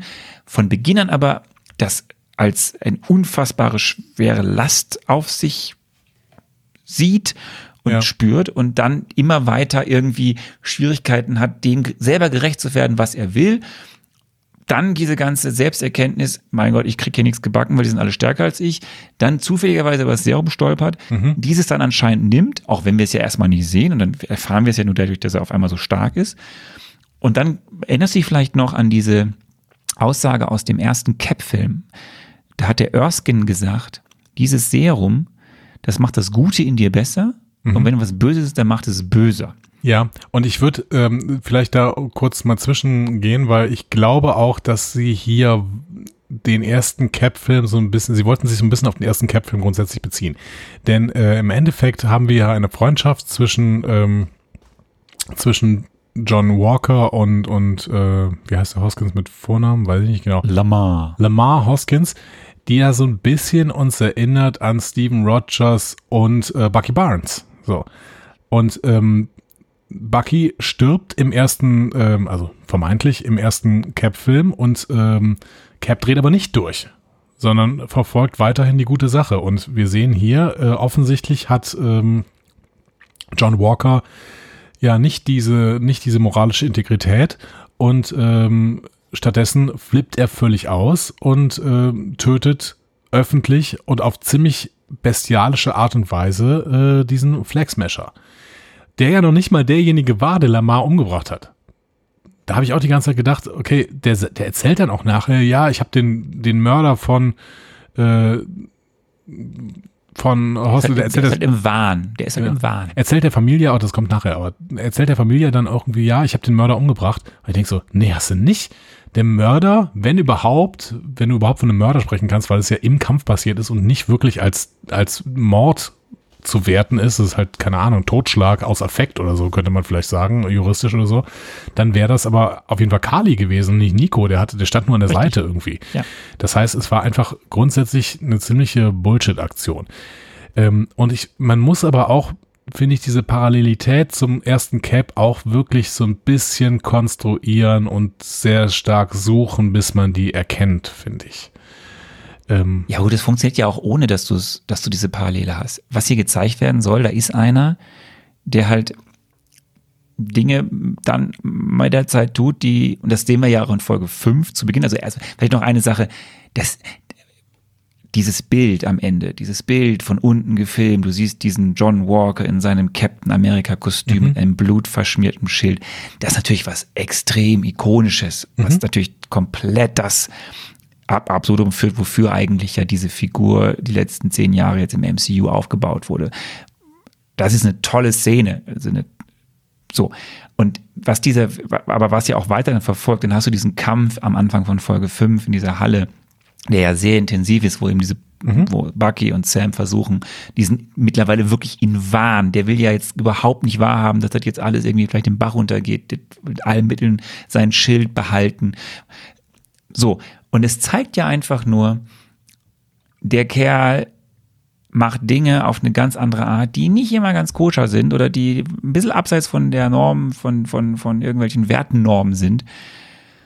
Und dann geht die Geschichte ja weiter. Er darf dann, kriegt er eine zweite Chance mit der Contessa, die ihn dann ja für etwas rekrutiert, was wir in Folge 6 angedeutet bekommen. Und wir werden also diese Figur, Walker, ja dann auch wahrscheinlich weiter sehen, wie auch immer das dann ausgeht. Also ich finde die Entwicklung auf jeden Fall gar nicht so schlecht dargestellt. Eine Sache noch, Exkurs auf die Comics. In den Mhm. Comics gibt's auch einen Mord. Dort gibt's eine Terrorgruppe, die heißt Watch Dogs, die bringen seine Eltern um und dann wird er dort auch zu einem Mörder, weil er bringt diese ganze Terrorgruppe dann auch als Racheakt, äh, haut er die Öffentlichkeitswirksam ist die ziemlich Vorlage für dieses Spiel Watch Dogs? Das weiß ich nicht. Okay. Aber du hast ja schon äh, gesagt, ähm, es gibt diese interessante offene Stelle. Wer ist eigentlich Contessa Valentina Allegra de Fontaine? Ähm, ja, gefällt mir eigentlich ganz gut, diese Figur, weil sie, ähm, ja, einerseits, weil sie eine tolle Schauspielerin hat und andererseits, weil sie relativ offen bleibt, ähm, in welchen, ja, welche Agenda denn sie im Endeffekt verfolgt. In der letzten ähm, Folge sagt sie ja noch einen wichtigen Satz, auf den ich äh, gleich vielleicht nochmal eingehen werde, wenn ich denn diese letzte Folge zusammenfasse. Aber grundsätzlich erstmal eine schöne Einführung, äh, hat mir gut gefallen und ähm, ist auch, war auch visuell irgendwie cool gestaltet. Also ich meine, sie, ich, ich weiß ja, dass äh, Ju- Julia Louis äh, Dreyfus, ich weiß leider auch nicht genau, wie man es, äh, wie man den Namen ausspricht, das tut mir total leid, ähm, die ist sehr, sehr klein. Aber ich finde, sie wirkte in dieser Serie sehr, sehr groß. Also ich glaube, die, die Schauspielerin ist wirklich, keine Ahnung, die ist irgendwas unter 1,60 oder so. Also sie ist wirklich sehr, sehr klein. Aber hier, hier wirkte sie einfach, ähm, vielleicht durch die Art und Weise, wie es gefilmt worden ist, vielleicht durch irgendwie so eine natürliche Autorität, die sie spielt, wirkte sie sehr, sehr groß und trifft auf den sehr geknickten ähm, John Walker mit seiner Freundin da. Ähm, ja, also fand ich, fand ich grundsätzlich eine gute Szene. Mhm. Die Contessa gehört seit den Ende der 60er Jahre zum Figurenarsenal der Marvel Comics, also hat schon eine lange, lange, lange Geschichte in den Comics auf dem Buckel. Sie gehörte zu Beginn einer Geheimorganisation an mit dem Namen Leviathan. Das ist so quasi das russische Pendant zu Hydra und Shield gewesen. Grüße an Black Widow. Wurde dann von Shield rekrutiert, erlebte dann zahlreiche Abenteuer an der Seite von Nick Fury, auch im Bett, Okay. schleuste sich dann bei Hydra ein und wurde zu Madame Hydra, Okay. war aber insgeheim weiterhin eine Schläferin von Leviathan und verriet Hydra. Und mittlerweile in den Comics gehört sie einer mysteriösen Organisation namens Janus an. Ja, Oh, sie ist hat also, also zwei Seiten. Hm, Janus, Janusköpfig. undurchsichtig, eigensinnige Person. Und es gibt einen Hinweis in den, kann man jetzt spekulieren, es gibt einen Hinweis in der Serie, sie übergibt dann ja erst an die Freundin von John Walker und dann nimmt John Walker diese Visitenkarte in die Hand und dann stellt man ja fest, da steht nichts drauf, ist ja nur schwarz Ja. und äh, weiß. Und das könnte auf Leviathan hindeuten aufgrund der Farb Farbgebung, Logo Oder Janus, etc. pp. Oder Janus, jetzt in den neueren Comics. We will see. Kennst du, Eine das Sache noch. sprachliche, kennst du das sprachliche Phänomen der Januswörter? Hatten wir das nicht letztens, dass man das irgendwie so, war das nicht umdrehen? Nee, wie war das denn? Ähm, Januswörter sind äh, Worte, ähm, die äh, zwei Bedeutungen haben, mindestens zwei Bedeutungen. Und so, diese, diese Bedeutungen sind gegensätzlich. Total spannendes sprachliches Phänomen. Im Deutschen zum Beispiel das Wort umfahren. Heißt einerseits, umfahren oder heißt umfahren. einerseits ja, ja. Ähm, Menschen, äh, also oder Sachen umfahren, also Schön, dass du es auf Sachen Rammen? änderst. so. Ja, es ist äh, egal. Und das andere drumherum fahren. Also es ist quasi gegensätzliche Bedeutung äh, mit demselben Wort. Total spannend. Es gibt nur ganz, ganz wenige Janus-Wörter, aber ähm, Quantensprung zum Beispiel ist ein äh, solches Wort auch. Um mal so ein bisschen wieder ins, das MCU zu streifen. Man sagt immer, wow, das ist ein Quantensprung und dann meint man, das ist was unglaublich Großes, aber der Quantensprung ist eigentlich was klitzekleines. So. Also rein physikalisch gesehen. Richtig, kennen wir. Von Ant-Man. Genau, der Ant-Man. Ja, äh, das ist ein kurzer Exkurs zu Janus-Wörtern und vielleicht äh, ist ja Contessa Valentina Allegra de Fontaine eine äh, Janus-Agentin. Agent ist übrigens Lass ein uns- gutes Stichwort zu ihr. Lass uns doch noch kurz über dann die Entwicklung von Sam und Bucky in Folge 4 und 5 reden. Also Folge 4 ist ja Müssen gar wir? nicht so viel. Ja. Gut. Folge 4 ist ja gar nicht so viel, weil in Folge 4 ist ja der Fokus vor allem auf äh, Simo, John Walker und den Flex Smashers, ohne dass wir jetzt wirklich viel gerade von den Flex Smashers erfahren. Und ein bisschen Bucky. Aber, und dann gibt es ja dieses schöne Gespräch zwischen äh, Sam und Carly bei der, nach der Beerdigung, wo wir ja anscheinend äh, mitbekommen sollen, dass es eine, Bin- ein, irgendeine Form von Bindung zwischen diesen beiden ja durchaus gibt. Ja, Sam ist halt Sympathisant von Carlys Sache und das ähm, finde ich ja erstmal schön, dass man äh, damit quasi Carly die Chance gibt, ein, ähm, ein durchaus immer noch, also es, Carly ist ja kein reiner Bösewicht und das äh, finde ich erstmal gut. Das ist richtig. Aber wir kommen mal zu Folge 5 und bleiben mal bei Sam und seiner Begegnung mit Isaiah Bradley in der Nacht. Hat er nicht gefallen. Nee, ich weiß, ich bin nicht. Wir bräuchten jetzt ehrlich gesagt jemand anderen mit einer anderen Perspektive, der über diese, äh, über diese Szene spricht. Vielleicht ist sie auch sehr, sehr wirklich, sehr, sehr wichtig als Repräsentationsszene irgendwie für die, ähm, für, für äh, irgendwelche schwarze Bewegungen. Ähm, und deswegen ist vielleicht bin, vielleicht bin ich der Falsche, das zu kritisieren, aber ich fand die sehr, sehr wirr und dann wieder in ihrer Aussage doch sehr plakativ und überhaupt nicht subtil. Ähm, ah, ich hatte es irgendwie ehrlich gesagt genervt. Also ich fand die sehr stark. Ich fand, das war eine Okay. der stärksten Szenen der Schön. ganzen Serie. Ja. Und dieser ganze Plot halt rund um das Thema äh, ja, Rassismus und wie Schwarze in ihrem Land, für ihr Land auch einstehen, aber dann irgendwie geschmäht werden oder auch äh, unterdrückt werden. Und das, das vielleicht, um das ein bisschen mal zu kontextualisieren, das eine ist ja das, was Isaiah als, als, als, als die Figur Is- Isaiah und was er erzählt und was er durchgemacht hat und dass er deswegen so verbittert ist gegenüber diesem, alles, was dieses Schild, die Regierung ausmacht und deswegen auch Sam sagt, ey Bruder, lass es, ja. Wir, die, die werden dich nie akzeptieren. Es, es geht ja erstmal um diese Grundfrage, kann eine schwarze Person ein Symbol wie dieses Schild, was für Captain America ist, was vorher ein weißer Hühne war mit blonden Haar und blauen Augen, der das Ideal vieler Amerikaner oder auch vieler in der Welt irgendwie dann irgendwie so wiedergibt und man einfach verkennt, ja, das gibt aber auch noch viele andere Menschen auf der Welt, die nicht so aussehen und die woanders herkommen und die das genauso könnten. Und das ist ja die Grundfrage, die sich durch diese Serie zieht oder die, die, die Grundfrage, die von Anfang an ja sich Sam gestellt hat das, das, das Spackende an dieser Szene ist ja diese Querverweise auf die reale Welt, die Isaiah als die Figur Isaiah ja da Sam mitgibt. Das sind ja Dinge, die wirklich in der realen Welt passiert sind. Schwarze Soldaten, die für ihr Land irgendwo kämpfen, dann nach Hause kommen und dann irgendwie trotzdem wieder eingesperrt werden, rassistisch beleidigt werden, um ihr Leben fürchten müssen. Afroamerikaner, die wirklich an den Tests mit Medikamenten oder mit irgendwelchen Dingen im Krieg durchgeführt wurde, aber eben an denen und nicht an den weißen Soldaten. Das ist alles ja belegt, das ist passiert.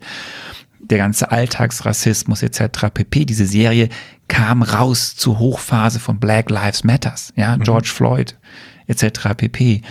Das so, das ist schon ganz schön heißes, starkes Eisen gewesen, was sie da als MCU-Serie gemacht haben. Deswegen finde ich das schon sehr, sehr, sehr stark. Und das können wir jetzt ja vorwegnehmen. Deswegen ist ja auch diese, diese Auflösung in Folge 6.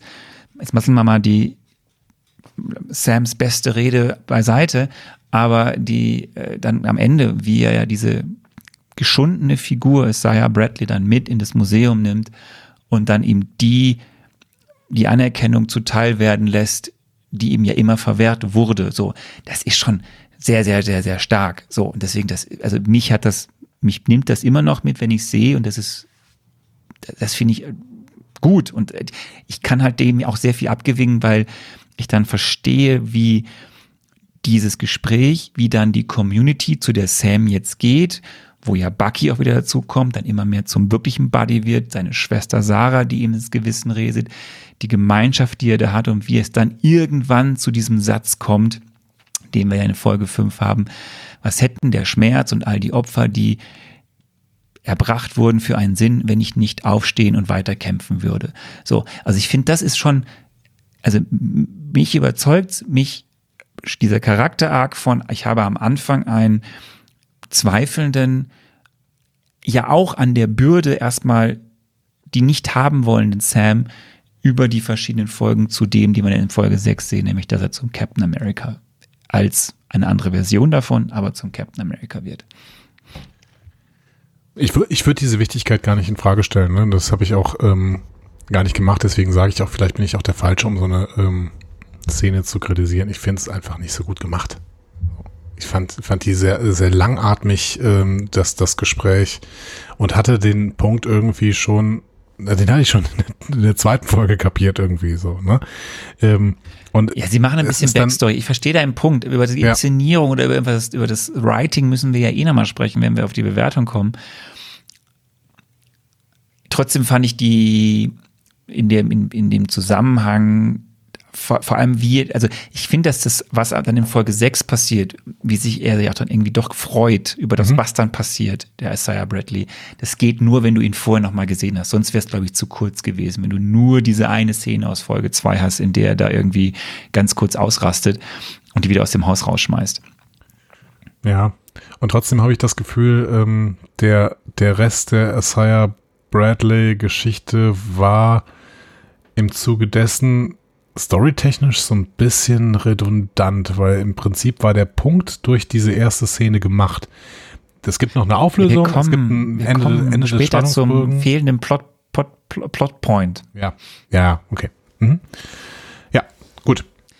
Ja, und sonst ist ganz wichtig, ne, Torres bekommt die Flügel, aha, mhm. wir hören den Wink mit dem Zaunpfahl.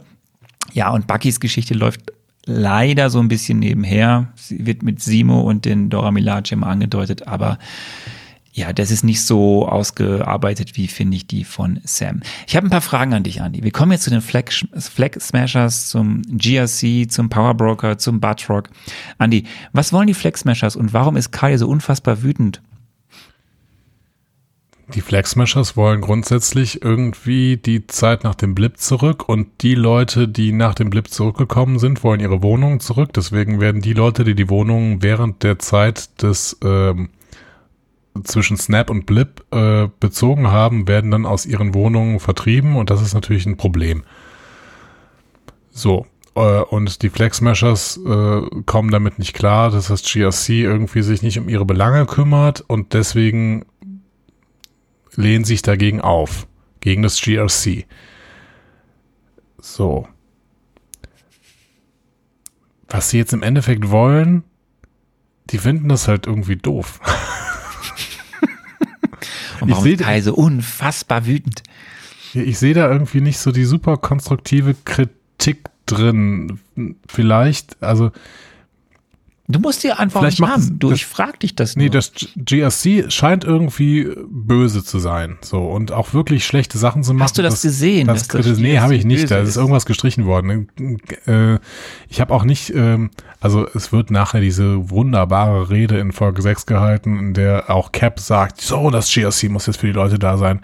Und ich so, okay, mir wurde aber nicht gezeigt, dass es das nicht ist. Und ich fand die Leute, die da in diesen. Frag dich nochmal, warum ist Cardi so unfassbar? Ich fand die Leute, die da in diesen ähm, äh, Vans nachher sitzen und sowas, wir kommen nachher zu Folge 6, aber die fand ich auch gar nicht so unsympathisch. Das waren halt irgendwelche Leute, so die. So, warum waren die denn so böse? Ich weiß es nicht. Ich weiß nicht, warum Cardi so, so, so wütend war. Beziehungsweise doch, also wenn ich, wenn ich, keine Ahnung, wenn ich fünf Jahre lang äh, mir so meine Sachen geregelt habe und dann irgendwie in eine neue Wohnung ziehe oder äh, was studieren gehen will oder sowas, dann werde ich aus der Uni geschmissen, weil plötzlich die ganzen Leute mit dem Blip wiederkommen und mein Studienplatz ist weg oder sowas, dann bin ich auch sauer. So. Meine Existenz wird mir aus dem Boden unter dem, äh, meine Füße, meine Existenz wird mir, hm, die Füße werden Aber will das. Gia- will das GRC Was suche ich denn hier gerade für für eine, für eine Redewendung? Aber, aber Ihr Boden unter den. Füßen weggezogen. weggezogen. Genau, hat. ja. Ja. Aber will das GRC nicht für setzen da alle da sein, für die, die gekommen sind und die, die da waren? Sagen die. Sind sie das aber? Hm. Vielleicht, ähm, Also Kali sagt ja, sie ist keine Flüchtling, sondern sie ist eine Vertriebene. So möchte sie bezeichnet werden. Ich habe ich hab noch, komm, ich habe noch weitere Fragen. ja. Geh. Ähm, wer ist Donja Madani? Ja, ist das Kalis Mutter oder so? Ja. Weiß ich nicht. Das Ding ist, ich weiß es auch nicht. Ähm, was macht eigentlich genau der Power Broker? Ähm, Powerbroken, also der, der verkauft halt Macht äh, in Form von Waffen oder Informationen oder sowas. Und was macht er in der Serie? Ja, macht das auch, aber macht das nicht aktiv, also macht das irgendwie im Hintergrund. Also die, die vielleicht war Sharon, das stand in irgendeinem Feedback zu unseren Folgen, vielleicht war Sharon ja immer schon der Powerbroker. Sie ist es auf jeden Fall am Ende der Serie auch noch. Wie war denn deine Stimmungslage nach Folge 4 und Folge 5?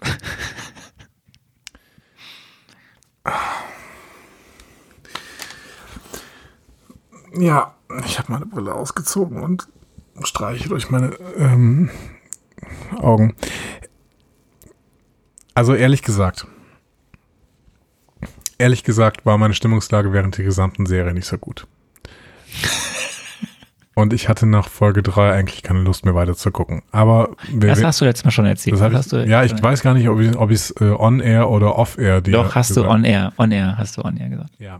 Und äh, wir sind ja sowas wie Komplettisten des MCU, ne? Das heißt, wir werden das Ding äh, komplett gucken, so. Aber ich habe mich irgendwann habe ich mich auch sehr sehr geärgert, weil ich irgendwann gedacht habe, ey Leute, warum immer irgendwelche Infos, die dann wieder dazu kamen und das, Gefühl, wer ist das denn jetzt schon wieder und warum macht die denn das jetzt wieder und dann muss es irgendwie verstehen und dann muss ich das nachlesen, warum die denn da irgendwas machen und selbst nachdem ich es nachgelesen habe, ergibt es nicht immer so hundertprozentig Sinn.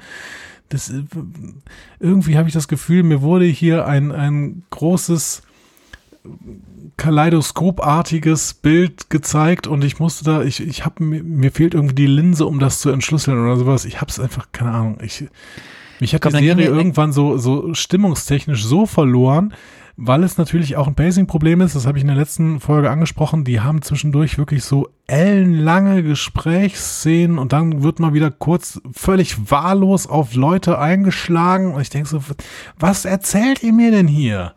Was, was, ist, was ist der Punkt? Also ich verstehe es einfach nicht. Und äh, ja, mittlerweile kann ich es verstehen, da waren, waren offensichtlich irgendwelche Storylines, die die dann rausstreichen mussten, keine Ahnung. Vielleicht hätte die Serie dann mehr Sinn für mich ergeben. Sie ergibt bestimmt Sinn. Sie ergibt in sich bestimmt Sinn. So, aber mir ist der Sinn irgendwann verloren gegangen. Und ähm, das, was übrig geblieben ist, ist jetzt ein ziemlich flaches Stück mit so ein paar spannenden äh, Themen, die angerissen werden, aber auch jetzt nicht so richtig in die Tiefe gehen. So, ja, und wir kommen ja noch zu Folge 6. Ja, komm, dann kommen wir, kommen wir zur, zur äh, 46-minütigen sechsten und finalen Folge One World, One People, eine Welt, alle geeint. Den Spruch, den Kali ganz häufig intoniert und im Laufe der Serie wird er immer weniger von ihren Gefolgsleuten euphorisch äh, mitintoniert. Äh, Diese Folge haben dann nochmal der Creator of it all, Malcolm Spellman, zusammen mit Joseph Sawyer geschrieben. Joseph Sawyer, pff, auch äh, relativ neu im Geschäft, hat mal bei CBS eine Serie gemacht, die heißt SEAL Team. Und ansonsten würde über ich sagen, den, lieber über den äh, Sänger da, ne? Ziel, der mit Heidi Klummer zusammen war. Ja, genau. Ähm, komm, hier, äh, ich habe dir eine Frage gestellt, ich habe dich gefragt, wie geht das Ganze aus? Spiel doch mal ab und dann erzähl doch mal, wie das Ganze ausgeht. Gerne. Im Prinzip sind unsere beiden Hauptcharaktere relativ isoliert. Deswegen muss es eigentlich in dem großen Finale dazu kommen, dass die beiden es schaffen, die großen Gegenspieler, nämlich auf der einen Seite den Power Broker, der sehr, sehr viel Macht hat, und auf der anderen Seite die Flag Smashers, gegeneinander aufzuhetzen, sodass sie sich gegenseitig bekämpfen. Denn das ist dann die Möglichkeit für unsere beiden Hauptcharaktere tatsächlich aktiv zu werden und diesen Kampf zu gewinnen. Eventuell werden sie dabei es auch schaffen, den wahren Captain America zu entlarven darin, dass der dieser Rolle nicht gewachsen ist und ganz am Ende wird Falcon das Schild nehmen und damit auch die Bürde übernehmen, die Verantwortung dafür übernehmen, der erste wirklich schwarze Captain America zu sein, denn Isaiah Bradley war ja ein schwarzer Supersoldat, aber eben kein schwarzer Captain America, weil die Zeit noch nicht reif dafür war. Jetzt ist sie es aber. Da waren ein paar Punkte dabei, die nicht so völlig falsch waren. Überraschend. Da waren aber, waren aber auch ein paar Punkte dabei, die sehr, sehr falsch waren. Ähm, ich kann dir ja mal erzählen, was wirklich drin vorgekommen ist. One World, One People. Es fängt an mit dem Anschlag auf das GSC-Hauptquartier. Äh, die Flag Smashers nehmen Geiseln. Bucky und Sharon gehen mit dem SWAT-Team rein und der neue Flying Cap kommt über die Luft. Äh, Carly bringt, bringt die Geiseln an Bord von zwei Lieferwagen und einem Hubschrauber. Ähm, Sam will aus dem Fenster springen, wird dann aber von Batrock aufgehalten. Äh, das gibt dann erstmal auf die Mütze. Bucky indes stiehlt ein Motorrad, jagt die beiden Vans und nimmt es dann allein mit den Flagsmashern auf. Carly setzt auf Ablenkung, äh, setzt zur Ablenkung einen der Transporter in Brand und beschäftigt damit Bucky. John Walker kommt auch in die Szenerie, kümmert sich aber dann nicht um die Geiseln, sondern will nur Carly töten. Sam entflieht aus dem Kampf mit Batrock, äh, jagt hinter dem Hubschrauber her, identifiziert eine Pilotin unter den Geiseln, wird alle Flag Smashers an Bord los und setzt die Frau an Steuer. Carly steigt in den zweiten Truck und beschließt, ihn in Bucky zu krachen, wobei sie vor dem Aufprall aus dem Fahrzeug springt. John Walker steht nun vor einer moralischen Entscheidung, Carly verfolgen oder den Truck blockieren, bevor er mit Bucky zusammenstößt. Walker entscheidet sich tatsächlich für den Truck, schafft es aber nicht. Sam kommt gerade noch rechtzeitig an und hält den Truck auf. Für die Zuschauer ist er damit schon Captain America. Carly trifft auf einem Parkplatz auf den Powerbroker Sharon Carter. Enthüllung. Das hat keiner geahnt. Sharon ist stinksauer, gibt Carly aber noch eine letzte Chance. Die verweigert ihr allerdings die Mitarbeit. Batrock kommt dazu, nur um dann von Sharon ein Loch in den Kopf zu bekommen. Carly schießt auf Sharon, streift sie aber nur. Ähm, Sam kommt und eskaliert den Kampf weiter. Dank der Flag Smashers App schaffen es Walker und Bucky alle noch frei herumlaufenden Super Soldiers aufzuspüren und der Polizei zu helfen, sie zu verhaften. Sam kämpft weiter mit Carly, will sie aber nicht töten. Das macht dann Sharon. Sam stellt sich den New Yorkern jetzt als New Captain America vor und kritisiert öffentlich das GRC als neues Thanos-Hilfswerk. Ähm, sie sollen jetzt die Welt verbessern. Pathos. So, und ähm, warum die ein neues Thanos-Hilfswerk äh, sein könnten, erzählt uns wahrscheinlich Arne gleich in einem dieser Handlungsstrang wurde gestrichen, Part. Wir werden sehen. Sam ist dann wieder mit Bucky und Sharon vereint. Er sagt Sharon, dass er sein Versprechen, sie begnadigen zu lassen, nicht vergessen hat, bevor er sich von beiden verabschiedet und mit einem neuen Paar Flügel davonfliegt. Die überlebenden Flexmashers sollen an einen sicheren Ort gebracht werden. Simus Butler sprengt den Van aber in die Luft. Alle Supersoldaten weg, Simus Plan erfüllt, wunderbar. Valentina Allegra de Fontaine gibt John Walker ein neues Kostüm und weist ihm die Rolle des US Agents zu. Captain America werde jetzt nicht mehr gebraucht. Mhm. Bucky besucht Mr. Nakajima und schafft es schließlich ihm zu gestehen, dass er der Schuldige am Mord seines Sohns ist. Äh, und das Smithsonian hat eine neue Ausstellung. Wieder Captain America, aber jetzt mit Isaiah Bradley Abteilung. Sam bringt ihn dahin und Isaiah und Eli sind sehr gerührt. Abspannszene. Sharon wird begnadigt und als Agent 13 wieder in die CIA aufgenommen, aber sie ist natürlich weiterhin Powerbroker, jetzt aber mit Zugang zu experimentellen Waffen und Regierungsgeheimnissen. Uh. Uh. Hast du eigentlich verstanden, was jetzt genau die Flag Smasher, also wollten die jetzt alle einfach umbringen?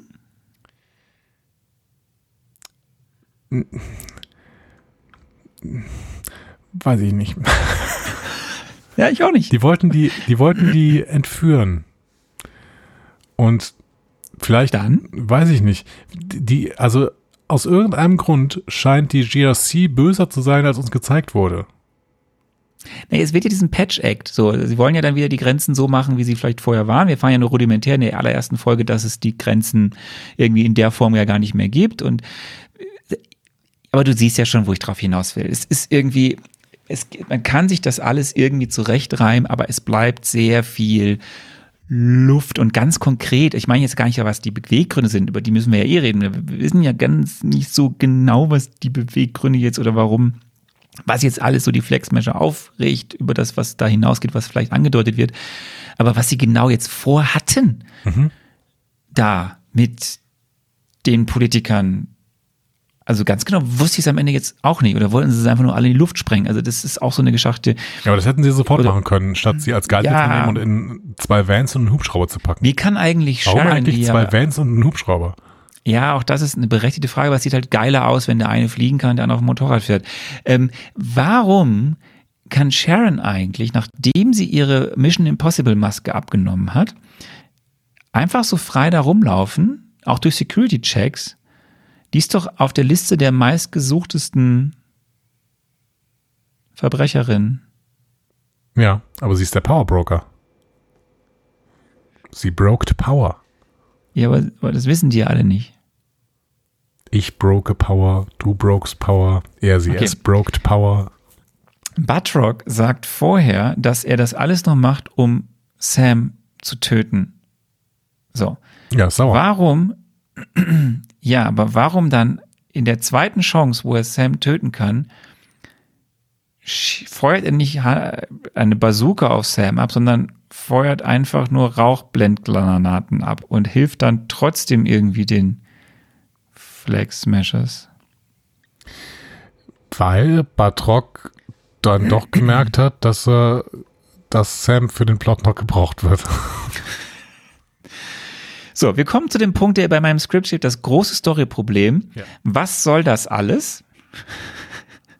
so, und darüber müssen wir jetzt reden. Ähm, also der Elefant, der im Raum steht und der aber auch direkt nach Ausstrahlung oder schon während der Serie im Raum stand, oder ne, es war eigentlich erst danach, weil du weißt ja, das ist ja, das ist ja ein anderes See, hm? Ne, wir sind in einem anderen Sehzustand jetzt gerade. Wir schauen, dass wir bingen das. Du hast das jetzt in zweimal drei Folgen geguckt. Damals haben wir das äh, Anfang 2021 alle irgendwie ja über sechs Wochen verteilt geguckt. Man hatte dann immer viel Zeit zu spekulieren. Was soll das jetzt? Was heißt das jetzt? Und am Ende fiel einem auf, okay, viele Dinge, die man sich gefragt hat, wurden jetzt irgendwie dann doch nicht ganz aufgelöst. Man konnte die auch nicht erklären. Und ja, also irgendwas passt da nicht zusammen. Das war so das Gefühl von vielen Leuten. Mhm. Und was wir vorweg mal sagen müssen ist, natürlich war für diese Produktion das ganze Thema Covid-Pandemie, Corona-Pandemie viel gravierender, weil sie ja viel mehr Set-Pieces haben, die on Location gedreht wurden. Mhm. Einmal natürlich neben den Pinewood Studios im Großraum Atlanta, aber dann ja auch in Prag, habe ich ja erzählt. Die haben ja so, und dann haben sie ja auch noch irgendwas in Puerto Rico gedreht. Kann ja jetzt schon mal Disclaimer, diese Szenen sehen wir nicht, also irgendwas wurde gedreht, was wir nicht sehen. Mhm, das hast du in der letzten Folge schon gesagt. Ja. Aber das natürlich, ähm, das hatte einen viel größeren Impact auf diese Produktion, weil es viel mehr eben on Location war was natürlich bei Pandemie noch schwieriger ist, ja. als Wonder Vision, die A ein begrenzteres Setting hatten, aufgrund der das ja vieles in diesem Küche, Wohnzimmer, Sitcom-Komplex stattfindet, was mhm. ja einfach eine Soundstage ist, was dann ja in den Backlots in LA, in der verschiedenen Backlot, also Außenstudioanlagen gedreht wurden, wo ja jetzt nicht normale Leute rumlaufen, wo du jetzt auf Pandemie ja viel besser drauf eingehen kannst und ja nur sehr wenig on Location gedreht wurde. Das heißt, das war für diese Produktion als schon mal als Produktions Umgebung viel schwieriger umzusetzen. Und allein das kann schon dazu führen, dass sie aus Zeitgründen, aus was weiß ich, gewisse Dinge straffen, ändern mussten. So. Es gibt aber zu der ganzen Geschichte natürlich keine offiziellen Aussagen. Du kriegst von Kevin Feige oder von äh, anderen Marvel-Verantwortlichen keine offiziellen Aussagen. Natürlich würden die nie zugeben, dass da irgendwas nicht so gelaufen ist, wie es war. Es gibt zum Beispiel auch Aussagen, äh, Aussagen von Carrie Scotland, die erzählt hat, nö, wir haben alles eigentlich so gemacht, wie wir es dann konnten und wollten. So, also das gibt es dann schon. Aber es gibt tatsächlich Aussagen von Herrn Spellman selbst. Es gibt zum Beispiel einen Podcast und dieser Podcast heißt Fade to Black und die hatten ein Special. Wir machen das in die Show Notes und äh, in diesem Podcast hat, wurde Spellman gefragt, weil es gab diese Gerüchte, dass die Pandemie einen Einfluss auf die Story hatte mhm. und dass ja irgendwie da was fehlt oder dass eine Storyline ersetzt oder weggelassen wurde. Und darauf hat Spellman folgendes geantwortet. Ich, hab, ich äh, übersetze das jetzt mal direkt, äh, so ein bisschen paraphrasiert. Er sagte auf diese Frage, mir wurde gesagt, dass ich da nicht mehr drüber reden soll. Nicht mehr ist auch schön, ne? Aber für euch sage ich was. I loved it. Ich lasse das mal so stehen als Englisch. I loved it. Ne? Ich, habe es geliebt. Oder ich, so, wenn ihr versteht, was ich meine. Es hat nichts zu tun mit der Pandemie. Ich will aber versuchen, ob wir einige Autoren zusammenbekommen und daraus was Neues machen. Aber ich soll darüber nicht reden. Mhm. Schön. Also er hat das, er hat das sehr verschachtelt erzählt, ne, dass man muss das jetzt sich anhören. Da sind ja noch so, so ein bisschen Sprach- und Kunstpausen drin. Also was er hier sagt ist, er gibt zu, dass da irgendwas nicht stattgefunden hat, was er gerne gehabt hätte. Er sagt eigentlich, dass es nichts mit der Pandemie zu tun hat, aber das, vielleicht muss er es auch sagen. Also irgendwas ist da passiert. So. Ja. Dass jetzt irgendwas passiert, ist ja nichts Neues. Es gibt ganz häufig Produktionen, wo irgendwas passiert, aber vielleicht nicht in dem Ausmaß. Und dann geht's weiter. Es gibt äh, ein, ein, ein es gibt, ähm, wie nennt man es? Also es gibt äh, eine, eine Marke, die heißt New Rockstars. Mhm. Die machen auch viele YouTube-Videos. Und da gibt es zwei Videos von einem äh, Menschen, der heißt Eric Voss von diesen New Rockstars. Und in diesen beiden Videos haben die ganz viele Hinweise gesammelt, dass da ein, dass da irgendwas komplett fehlt. So, mhm. weil das ergibt keinen Sinn. So. Und das könnt ihr euch auch anschauen, das habe ich auch in die Shownotes gepackt oder das packen wir in die Shownotes und ich gebe jetzt mal ein bisschen, dieser, was in einem dieser beiden Videos dieser Eric Voss erzählt. Und darauf haben sich auch ganz viele äh, andere Artikel, die man im Netz findet, halt berufen. So. Und äh, das wird natürlich dann untermauert durch das, was der Spellman da sagt. Zum einen ist ihnen aufgefallen und haben, das haben die analysiert, dass es ganz viele Offscreen-Dialoge in dieser Serie gibt. Mhm. Was bedeutet das? Also du siehst nicht, du, du hast Szenen, in denen du Textpassagen hörst, du aber nicht siehst, wie sie wirklich von jemandem gesprochen werden. Das ja. heißt, die sind höchstwahrscheinlich im Nachhinein eingesprochen worden und über die Szene gelegt worden. Mhm. Das haben die analysiert. Und das hörst du auch teilweise in, den, in, den, in der Aufnahmequalität. Und das ist passiert vor allem, passiert das in der Storyline rund um die Flex Meshers und den Power Broker, also um Sharon.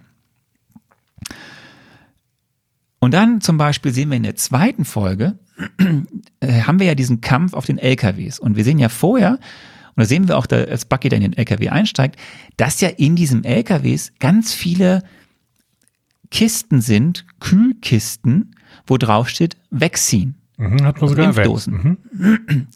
Das Ding ist, dass wir diese Impfdosen danach nie mehr sehen. Ich dachte am Anfang, dass das dieses Superserum ist, um das es geht. Mhm. Aber wir sehen ja später, dass, oder erfahren ja später, dass es ja nur 20 Apullen Superserum gab. Und die sind ja auch irgendwo auf einem Friedhof versteckt. Das heißt, wir haben irgendwie eine Szene mit ganz vielen Impfstoff, der irgendwie geklaut wird aus ganz wichtigen Gründen, der dann aber nie mehr in dieser ganzen Serie vorkommt. Ja. So, und dann haben wir eine Figur namens Mama Donja Madani, die gespielt wird von einer sehr, sehr gut gebuchten Schauspielerin, einer gefragten Schauspielerin, Veronica Falcon. Und dann hat man am Ende die da nur tot rumliegen. Mhm.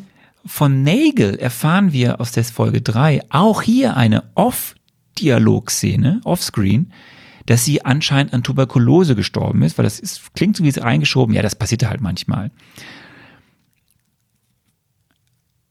Aber vielleicht war ja irgendwas mit Impfstoffen und irgendwas mit Impfungen und irgendwas mit irgendwas, also was. Hm?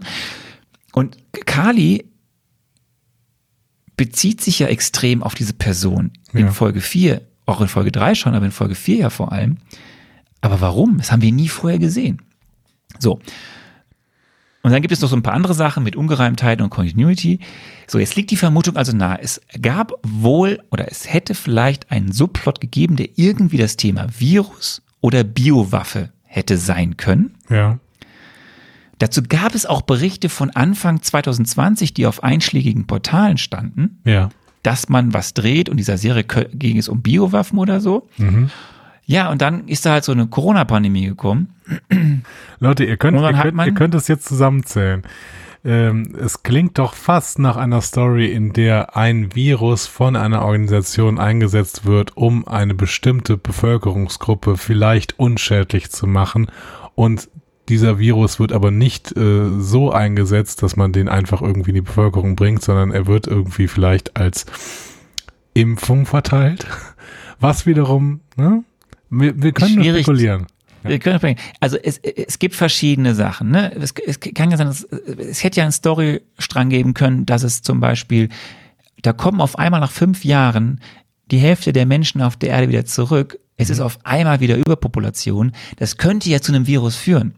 Oder du hast ein synthetisches Virus, was als Waffe in einer, auf einer asiatischen Insel in Madripoor geschaffen wurde. Alles ganz schlecht, was mit der realen Welt zusammenhängt, mit dass da irgendwas vielleicht in einem asiatischen Raum, oh, ganz doof. So. Es gibt noch eine andere Sache. Es gibt einen, ein, ein Zitat auch von Spellman in einem Artikel von Deadline, in einem Interview, in dem sagt er, dass er etwas, dass er, was er gepitcht hat, nicht in der Form so umsetzen durfte oder konnte. Aber darüber darf er nicht reden. Ja.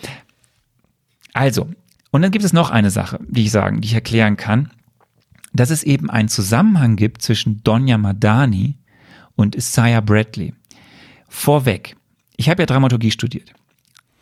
Und gutes Geschichten erzählen und Dramaturgie funktioniert ja immer dann gut, wenn man sich in bestimmten Aspekten oder best fokussiert auf bestimmte Aspekte und diese auf unterschiedliche Weise mit unterschiedlichen Figuren beleuchtet. Ein Beispiel dafür, das ist die typische Art, wie Drehbücher geschrieben werden, wie, wie man versucht, die Aufmerksamkeit auf ein Thema zu lenken und dieses inhaltlich tief zu betrachten. Nimm die Folge 4, ne, an dessen Ende John Walker Amok läuft. Da geht es ja um die Frage, was macht Macht, also was macht Macht mit Menschen? Das wird extrem stark ja durch die Figur Simu immer thematisiert. Also was macht es aus Menschen, wenn sie auf einmal Superkräfte haben? Was macht diese Macht mit dem? Und auf der anderen Seite wird es durch John Walker thematisiert, der diese Macht erstmal nicht hat, dass er auch darüber ja sinniert und dann diese Macht bekommt und eigentlich dann die These bestätigt, die vorher durch Simo die ganze Zeit penetriert wurde. Eine typische Form von dramaturgischer Aufarbeitung eines bestimmten Themenkonstrukts. Die Vermutung liegt jetzt nahe, dass Spellman eine Geschichte erzählen wollte, die, in der es vielmehr noch um das Thema Supersoldaten geht und dass Donja auch ein Teil des Supersoldatenprogramms war, in dem Isaiah Bradley war. Und dass quasi, Isaiah ist ja auf eine gewisse Art und Weise ein Mentor von Sam. Und Donja könnte auch aus dieser Perspektive ein Mentor von Kali in der Story gewesen sein. Und das führt darum, dass aus der Geschichte, die die beiden erzählen, was sie, also es ist nur eine Mutmaßung, Donja Madani und Isaiah Bradley in ihrer Vergangenheit erlebt haben, Kali und Sam unterschiedliche Schlüsse daraus ziehen, wie sie damit umgehen und was sie damit wollen und wie sie das erreichen wollen, ihr Ziel. Und das würde wiederum Sinn ergeben, weil ja, es gibt ja irgendeine Art von Bindung zwischen Sam und Kali, weil Sam versteht ja ihre Herangehensweise und er will ja zu ihr connecten, kriegt es aber nicht hin. Und es gibt ja am Ende diese ganz ikonische Szene in Folge 6, wo er wie ein Engel, da sieht man ja, wie, wie er dann so landet und es sieht ja sehr engelhaft aus, die tote, ähm, die, die, die, die, die tote Kali dann quasi so da auf diese Trage legt und dann ja mit den Politikern da spricht. Also symbolhafter geht es ja gar nicht so. Und ich höre da jetzt mal, also es könnte sein, dass Spellman irgendwas mit Bindung erzählen wollte und Supersoldaten und, und äh, dass man sich ändert über das, wie man für was man kämpfen will und da ziehen die unterschiedliche Rückschlüsse draus. Leute, es ist alles Spekulation. Nochmal, wir wissen es nicht genau. Es gibt diese Videos, es gibt verschiedenste Artikel im Netz, es gibt Anhaltspunkte durch Spellman selbst. Was wir wissen ist, dieser gesamte Charakter-Arc rund um Carly so, den Flag Smashers, äh Flag Smashers und den Power Broker, ist so, wie er jetzt hier in der Serie ist, größtenteils Bullshit. Ja, zumindest unvollständig und äh, fragmentarisch und man hat die ganze Zeit das Gefühl, irgendwas fehlt. Das hast du ganz schön ausgedrückt und vielen Dank für diese gesamten Hintergründe. Ähm, ja, das war ja, war ja fast so ein äh, einfach Marvel History, da hätten wir fast den Trailer abspielen können. Aber ja, es ist, kommt dann, kommt dann beim nächsten Mal. Bevor wir zur Bedeutung dieser Serie im MCU kommen, im MCU kommen, weil das ist natürlich, hat sie dann trotzdem sehr viel aufgebaut. Mhm. Ähm, haben wir noch eine Frage und ich weiß gar nicht, ob du sie beantworten kannst, aber es gibt noch die Frage nach dem Triple M. Äh, ich habe auf jeden Fall beim letzten Mal Folgendes gesagt. Mein finaler Triple M besteht darin, dass Falcon das Schild nimmt und damit in die Höhe fliegt. Gab es ja tatsächlich auch so ungefähr, aber im Endeffekt hätte ich mir auch ahnen können, das sind einfach keine Momente, die für mich Triple M's sind. So, das sind vielleicht so allgemeine ähm, Marvel Cinematic Moments, so MCMs, MCM Grants, ähm, aber ähm, Nein, für mich war der Auftritt äh, von äh, der Comtesse äh, oder Comtessa, Tessa. Comtessa, ähm, war für mich so ein ähm, Magic Moment irgendwie, weil ich dann doch begeistert war, dass wir diese Schauspielerin vor allen Dingen im MCU ähm, sehen und ich auch das Gefühl hatte, dass das äh, eine Schauspielerin ist, die uns noch vielversprechende Plot Points für die zukünftigen Filme irgendwie generieren könnte. Ähm, ja, und das sage ich im absoluten Bewusstsein, dass sie eine bestimmte Nähe zu Nick Fury hat, auch storytechnisch. So. Aber ähm, gut. Ähm, Nick Fury, ich, ich stehe auch ein bisschen allein mit meiner Meinung, dass Nick Fury äh, völlig äh, doof ist. Ähm, dementsprechend, ja, der Auftritt von der Contessa ist mein äh, Marvelous Movie Moment und ich würde sagen, sie kommt auch auf das Titelbild unserer Folge hier. Deswegen ist sie ja jetzt drauf. So. Die Contessa. Bei mir ist es, glaube ich, die gesamte Folge 5. Ja, habe ich auch in den äh, Kommentaren irgendwo gelesen, dass es ja die stärkste war, wie in vier verschiedensten Serien. Ne? Ja. Ähm, Also ich fand nicht einfach die gesehen. Folge 5 an sich, also die, ja, ich fand trotzdem, dass die Folge 5 viele Dinge gut macht. Es hat immer noch ein Pacing-Problem, hast du auch gesagt, aber ich finde, das das beginnt mit diesem ikonischen Kampf zu Beginn, äh, mit einem wahnhaften äh, John Walker.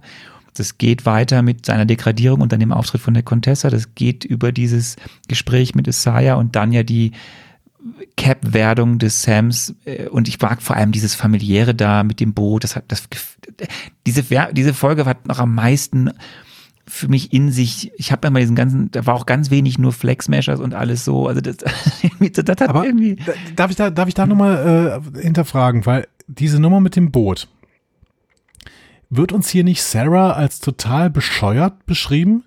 Weil ich meine, die Lösung für die gesamten Probleme sind, ist ja jetzt nicht irgendwie, dass die Bank einknickt und doch den Superkredit gibt, sondern die Lösung ist, Sarah ist einfach nicht auf die Idee gekommen, einfach mal in der Nachbarschaft rumzufragen, ob die vielleicht helfen würden. Nee, da muss nee, nee, erst Sam nein, kommen, nein, dann irgendwie nein, durch die Sarah ist, geht. nein, nein, nein, nein, nein. Sarah ist so verbittert und so müde, Ja. dass sie das nicht, die Kraft aufgebracht hat, etwas so naheliegendes zu tun. Und Okay. sie hat ihren Glauben an Gemeinschaft, an Freundschaft, dafür, wofür ja Sam dann ja am Ende stehen soll, ist ja auch so symbolhaft etc. Ähm, das, das soll das aussagen. Nicht, dass sie zu doof ist. Bei weitem nicht. Nein. Okay. Kam mir, kam mir so ein bisschen wie so ein Male-Savior äh, No. äh, nein, nein, Szene nein, vor. nein, nein. Gut. Welche Bedeutung hat das alles für das MCU, lieber Andy? Ja, da habe ich natürlich äh, Folgendes äh, gesagt. Wir kriegen die Welt nach dem Blip erzählt und wir erleben auch, dass diese Welt eine Welt ist, in der ganz, ganz viel im Argen steht und die im Prinzip neue Helden braucht und diese neuen Helden werden uns durch das neue MCU in Phase 4 sicherlich eröffnet werden. Also was aber sehr allgemein, du. Das war so Hast du keinen abstrakt. Bock mehr? Das war, nee, das, das, nein, keinen Bock mehr? was heißt denn hier kein Bock mehr? Ich weiß mittlerweile, wie ich Antworten geben muss. Das war natürlich hundertprozentig richtig. Also ich gehe mal ich kurz. verstehe gar nicht, Leute, da war so viel Richtiges dran. Ich weiß gar nicht, warum ihr mir nicht mehr als teilweise so drei Vögel-Emojis gegeben habt. Hihi, Vögel-Emojis. So, ich werde kurz alle Punkte äh, nennen, die natürlich jetzt aus dieser Serie herausgehen und mit denen weitergearbeitet werden kann. Wir haben Sam als Captain America, der hier schon seine die Rede seines Lebens hält. Ähm, Neue ja, Helden braucht das Land. Hast recht. So, das habe ich dir damals, glaube ich, sogar erzählt. Aber das ist da jetzt dann danach direkt rausgekommen. Also nicht nur, dass die Serie direkt dann Captain America und The Winter Soldier heißt. Es wurde dann ja kurze Zeit später bestätigt, es wird ein Captain America 4 Film. Das fand ich geben. übrigens ganz schön, dass ganz, ganz am Ende der Serie plötzlich ein neues äh, Logo gezeigt wird. Captain Ja. America and the Winter Soldier. Ja. Es gibt auch eventuell eine zweite Staffel.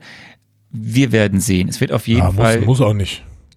Finde ich. wir werden sehen, was passiert. Mhm. Wir werden auf jeden Fall Sam als Captain America hier und da nochmal sehen. Er wird wahrscheinlich ein wichtiger Anker und Mentor in weiteren Projekten sein. Wir haben den geläuteten Bucky, der jetzt der White Wolf ist, mit seinem Connex zu Wakanda. Wir werden sehen, was das bedeutet. Wir haben Joaquin Torres, der jetzt die Flügel hat vom Falcon. Mal sehen, was das mit sich bringt.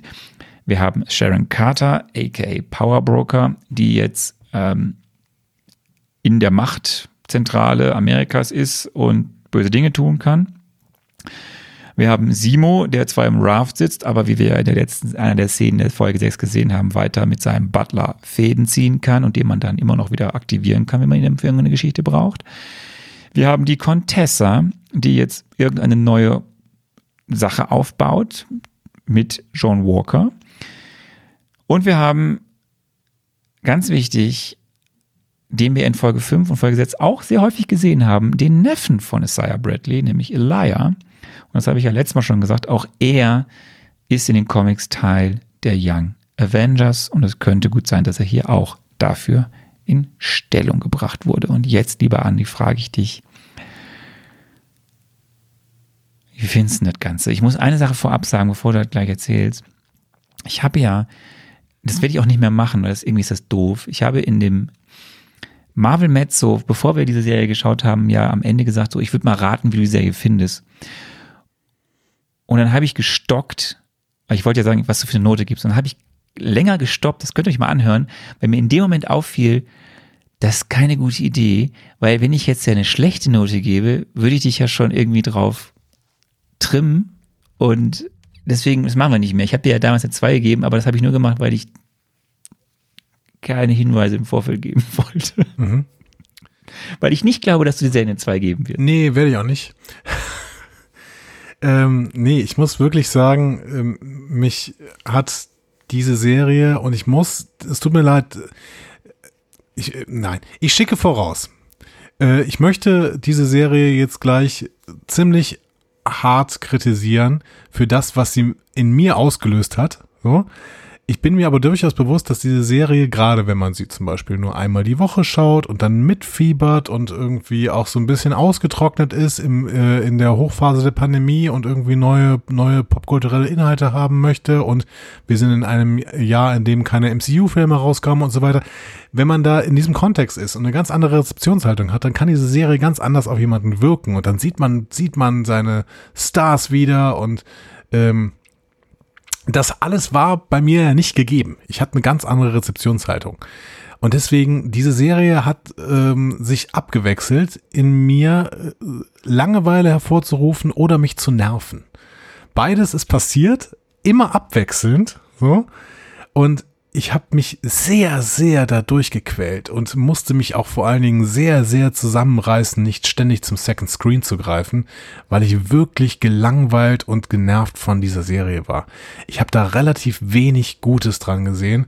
Ähm, und ähm, ja, der Name Joaquin Torres gefällt mir, der gefällt mir wirklich gut. Die Contessa Guck mal, Con Contessa Allegra. Contessa ist eine, Band. eine tolle Figur. Äh, wobei auch da die zweite Folge, da habe ich vor allen Dingen auf ihre Ohrringe geachtet. Die hat sehr, sehr große Kreolen.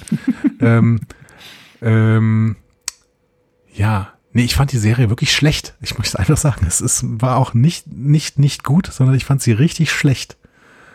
Und ich fand es wirklich auch eine der schlechtesten Serien, die ich komplett durchgeguckt habe. Das liegt aber tatsächlich daran, dass ich solche schlechten Serien normalerweise nach der ersten Folge abbreche. Das muss ich ganz ehrlich sagen, weil dafür ist der Serienmarkt einfach zu groß. Ähm, und der Pile of Shame an Serien, die ich grundsätzlich noch gucken möchte, ist sehr, sehr hoch. Ähm, also es war die Antithese.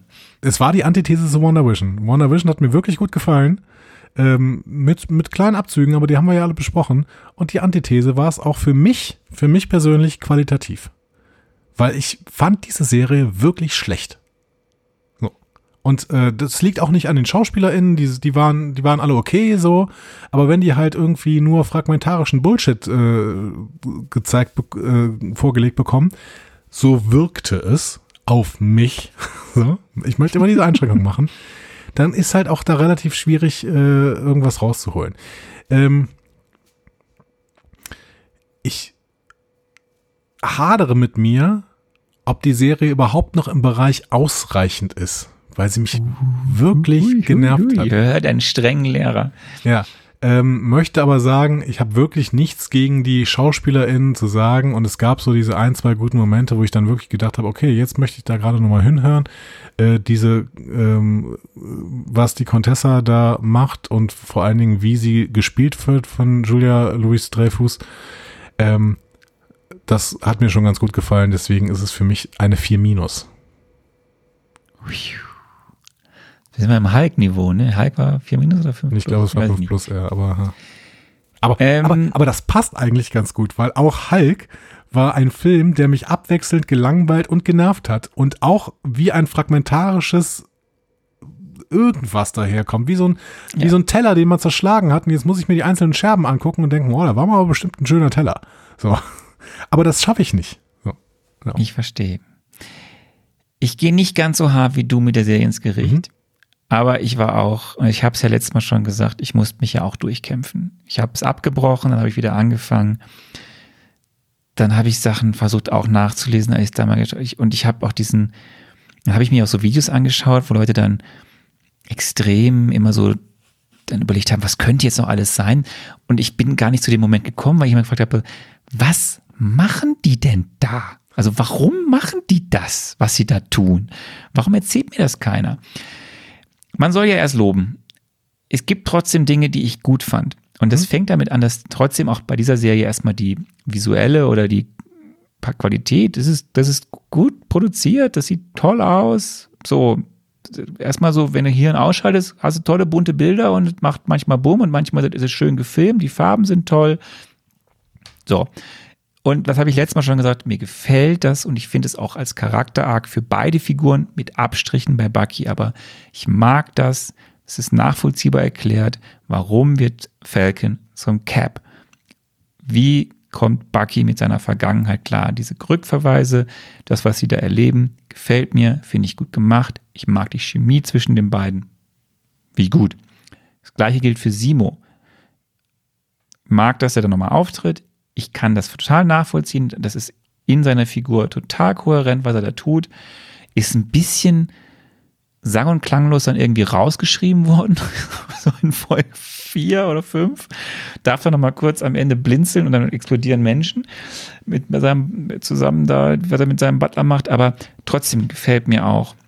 Und ich mag, dass sie diese heißen Eisen anfassen. So, weil es ist ein Querverweis auf das, was vor allem eben Afroamerikaner, die schwarzen Menschen in Amerika erleben müssen, gefällt mir. Und auch gefällt mir die Entwicklung von John Walker. Aber es ist schon sehr viel, was ich sage. Und jetzt kann ich noch sagen, mir gefällt am Ende dann, was ich weiß, ist, ne, du hast gesagt, ich freue mich auf die Contessa, mhm. freue mich auf den Sam als Captain America. Ich bin gespannt, ob wir Torres nochmal sehen, weil ich fand, das ist eine sympathische Figur, der sympathisch gespielt wurde. Da sind so ein paar Sachen, die jetzt da aufgebaut werden. Darauf freue ich mich werden wir sie irgendwann wiedersehen. Mhm. Aber das reicht halt nicht für eine Serie, die mir sechs Folgen lang irgendwas erzählen will. Und es ist eine unfassbar wirre Story mit einem unfassbar schlechten Pacing, in der etliche Figuren und Elemente nicht nachvollziehbar agieren oder nur so scheinbar nachvollziehbar agieren und eben keinen wirklichen Sinn ergeben. Ich weiß nicht, was Kali genau will. Ich habe so eine Ahnung, was die GRC macht, aber auch nicht. Und ich habe so eine Ahnung, was die Flex Smashers machen oder auch nicht oder warum sie auf die sauer sind. Ich habe so eine Ahnung, was der Power Broker da tut, aber eigentlich weiß ich es auch nicht. Es sind zu viele Stränge, es ist nicht fokussiert. Dann dieser ganze eigentlich wirklich sinnlose Strang mit dem Dora Milaje, den man nicht, also den man nicht auch noch gebraucht hätte. Boah, ja, es ist schwierig. Es ist schwierig. So, ich gebe dem Ganzen eine 3 minus. Mhm. 4 minus und 3 minus, damit sind wir nochmal relativ weit voneinander entfernt, auch wenn es tatsächlich bei beiden natürlich eine ähnliche Tendenz ist, aber ich glaube, eine Note waren wir schon lange nicht mehr voneinander entfernt. Ähm, ja, ich, ich, das Ding ist, ich will sie nicht so schlecht machen, weil mir dafür der, also ich kann das alles nachvollziehen, was du sagst, aber mhm. ich konnte aus diesem Ding, also vor allem aus diesem ganzen Arc, Sam, Bucky, Isaiah Bradley, auch noch Simo, da kann ich halt viel rausziehen. Das hat mir gefallen. Das mhm. hat mir wirklich gefallen. So, das, das fand ich gut das macht aber das, das Grundproblem, dass diese Serie eigentlich keine wirkliche stringente Handlung hat, nicht weg. Du musst dich also gar nicht rechtfertigen für, für eine bessere Bewertung äh, als ich. Ähm, alles gut. Ich bin jetzt nur total gespannt, ähm, wo sich denn ähm, in unserem Spektrum, wenn es denn ein Spektrum wäre, beziehungsweise wo sich grundsätzlich im Notenspektrum äh, die Hörerinnenwertung äh, einsortiert, die ja der liebe Volker wahrscheinlich wieder in den nächsten Wochen zusammen färchen wird. Ein, ein, bevor du den Community Jingle abspielst, eine Sache muss ich noch loswerden, weil Raus. du hast es ja gerade gesagt, Rezeptionshaltung. Mhm. Und jetzt ist noch mal was ganz anderes. Ich habe keine Ahnung, wie diese Serie gewesen wäre damals. Also du hast ja schon gesagt, damals ist es ja noch, du bist ja voll drin, du hast die zweite Serie. Vielleicht wäre die Serie sogar noch ein bisschen anders aufgenommen worden, wenn sie als erste Serie gespielt hätte. Aber dadurch, dass wir ja vorher mit WandaVision eine Serie gesehen haben, die so kreativ war, die so anders war, und dann kommt das hier, was in sich überhaupt nicht funktioniert und auch dann teilweise ja dann doch eher Standard ist, in der Art, wie es gefilmt und gemacht wurde, mhm. die hat einfach da auf allen lang verloren, auf allen Ebenen verloren. So, das wollte ich nochmal loswerden.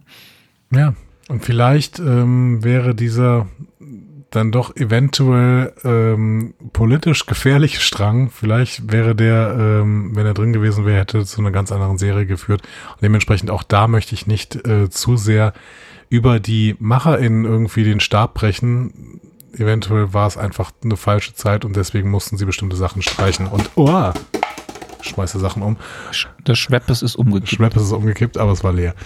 Und ähm, ja, dann bin ich auch teilweise auch glücklich, wenn man äh, auch vielleicht popkulturell eine bestimmte Verantwortung übernimmt, wenn man merkt, hm, wenn wir das jetzt machen, das ist vielleicht nicht gut. politisch nicht so gut. Ähm, dementsprechend gut.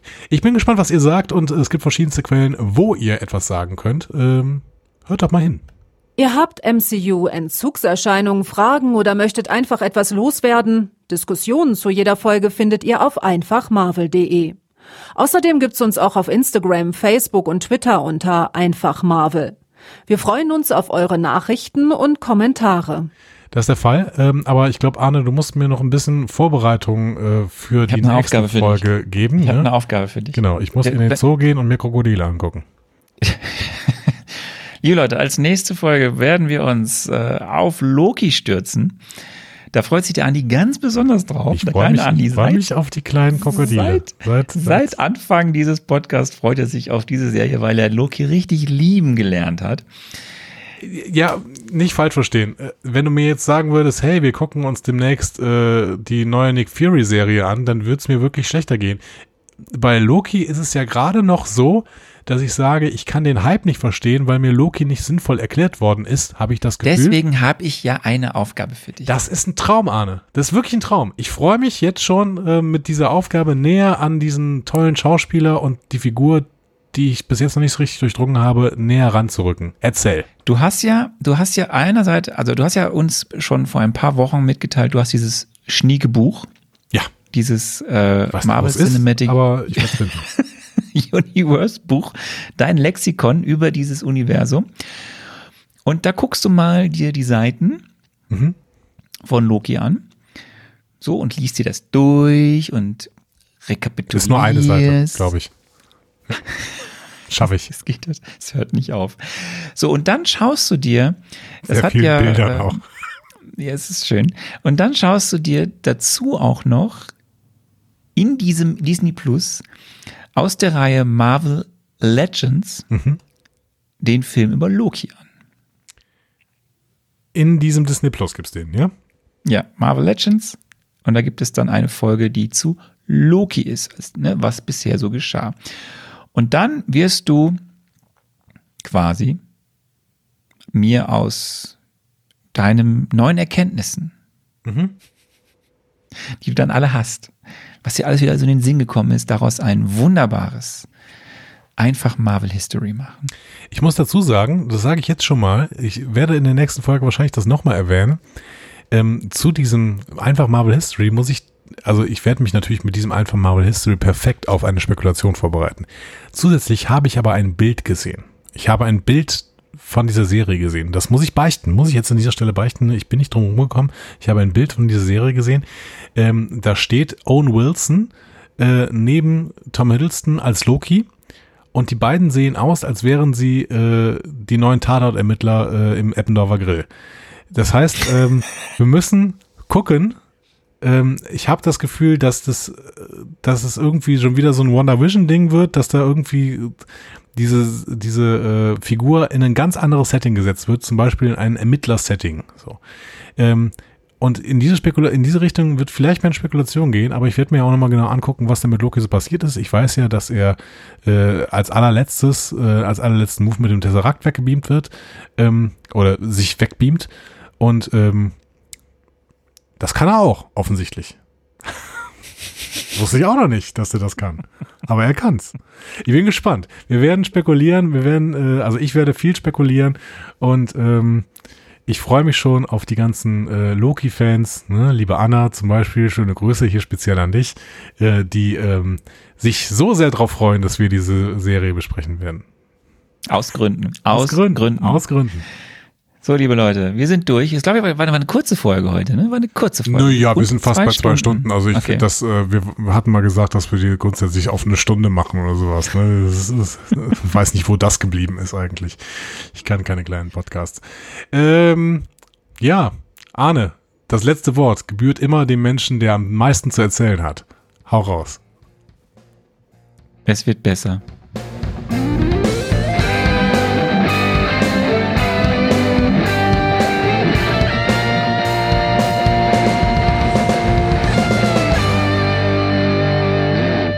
Die Heldenreise geht weiter. Mehr Folgen zum Marvel Cinematic Universe findet ihr auf einfachmarvel.de oder überall, wo es Podcasts gibt.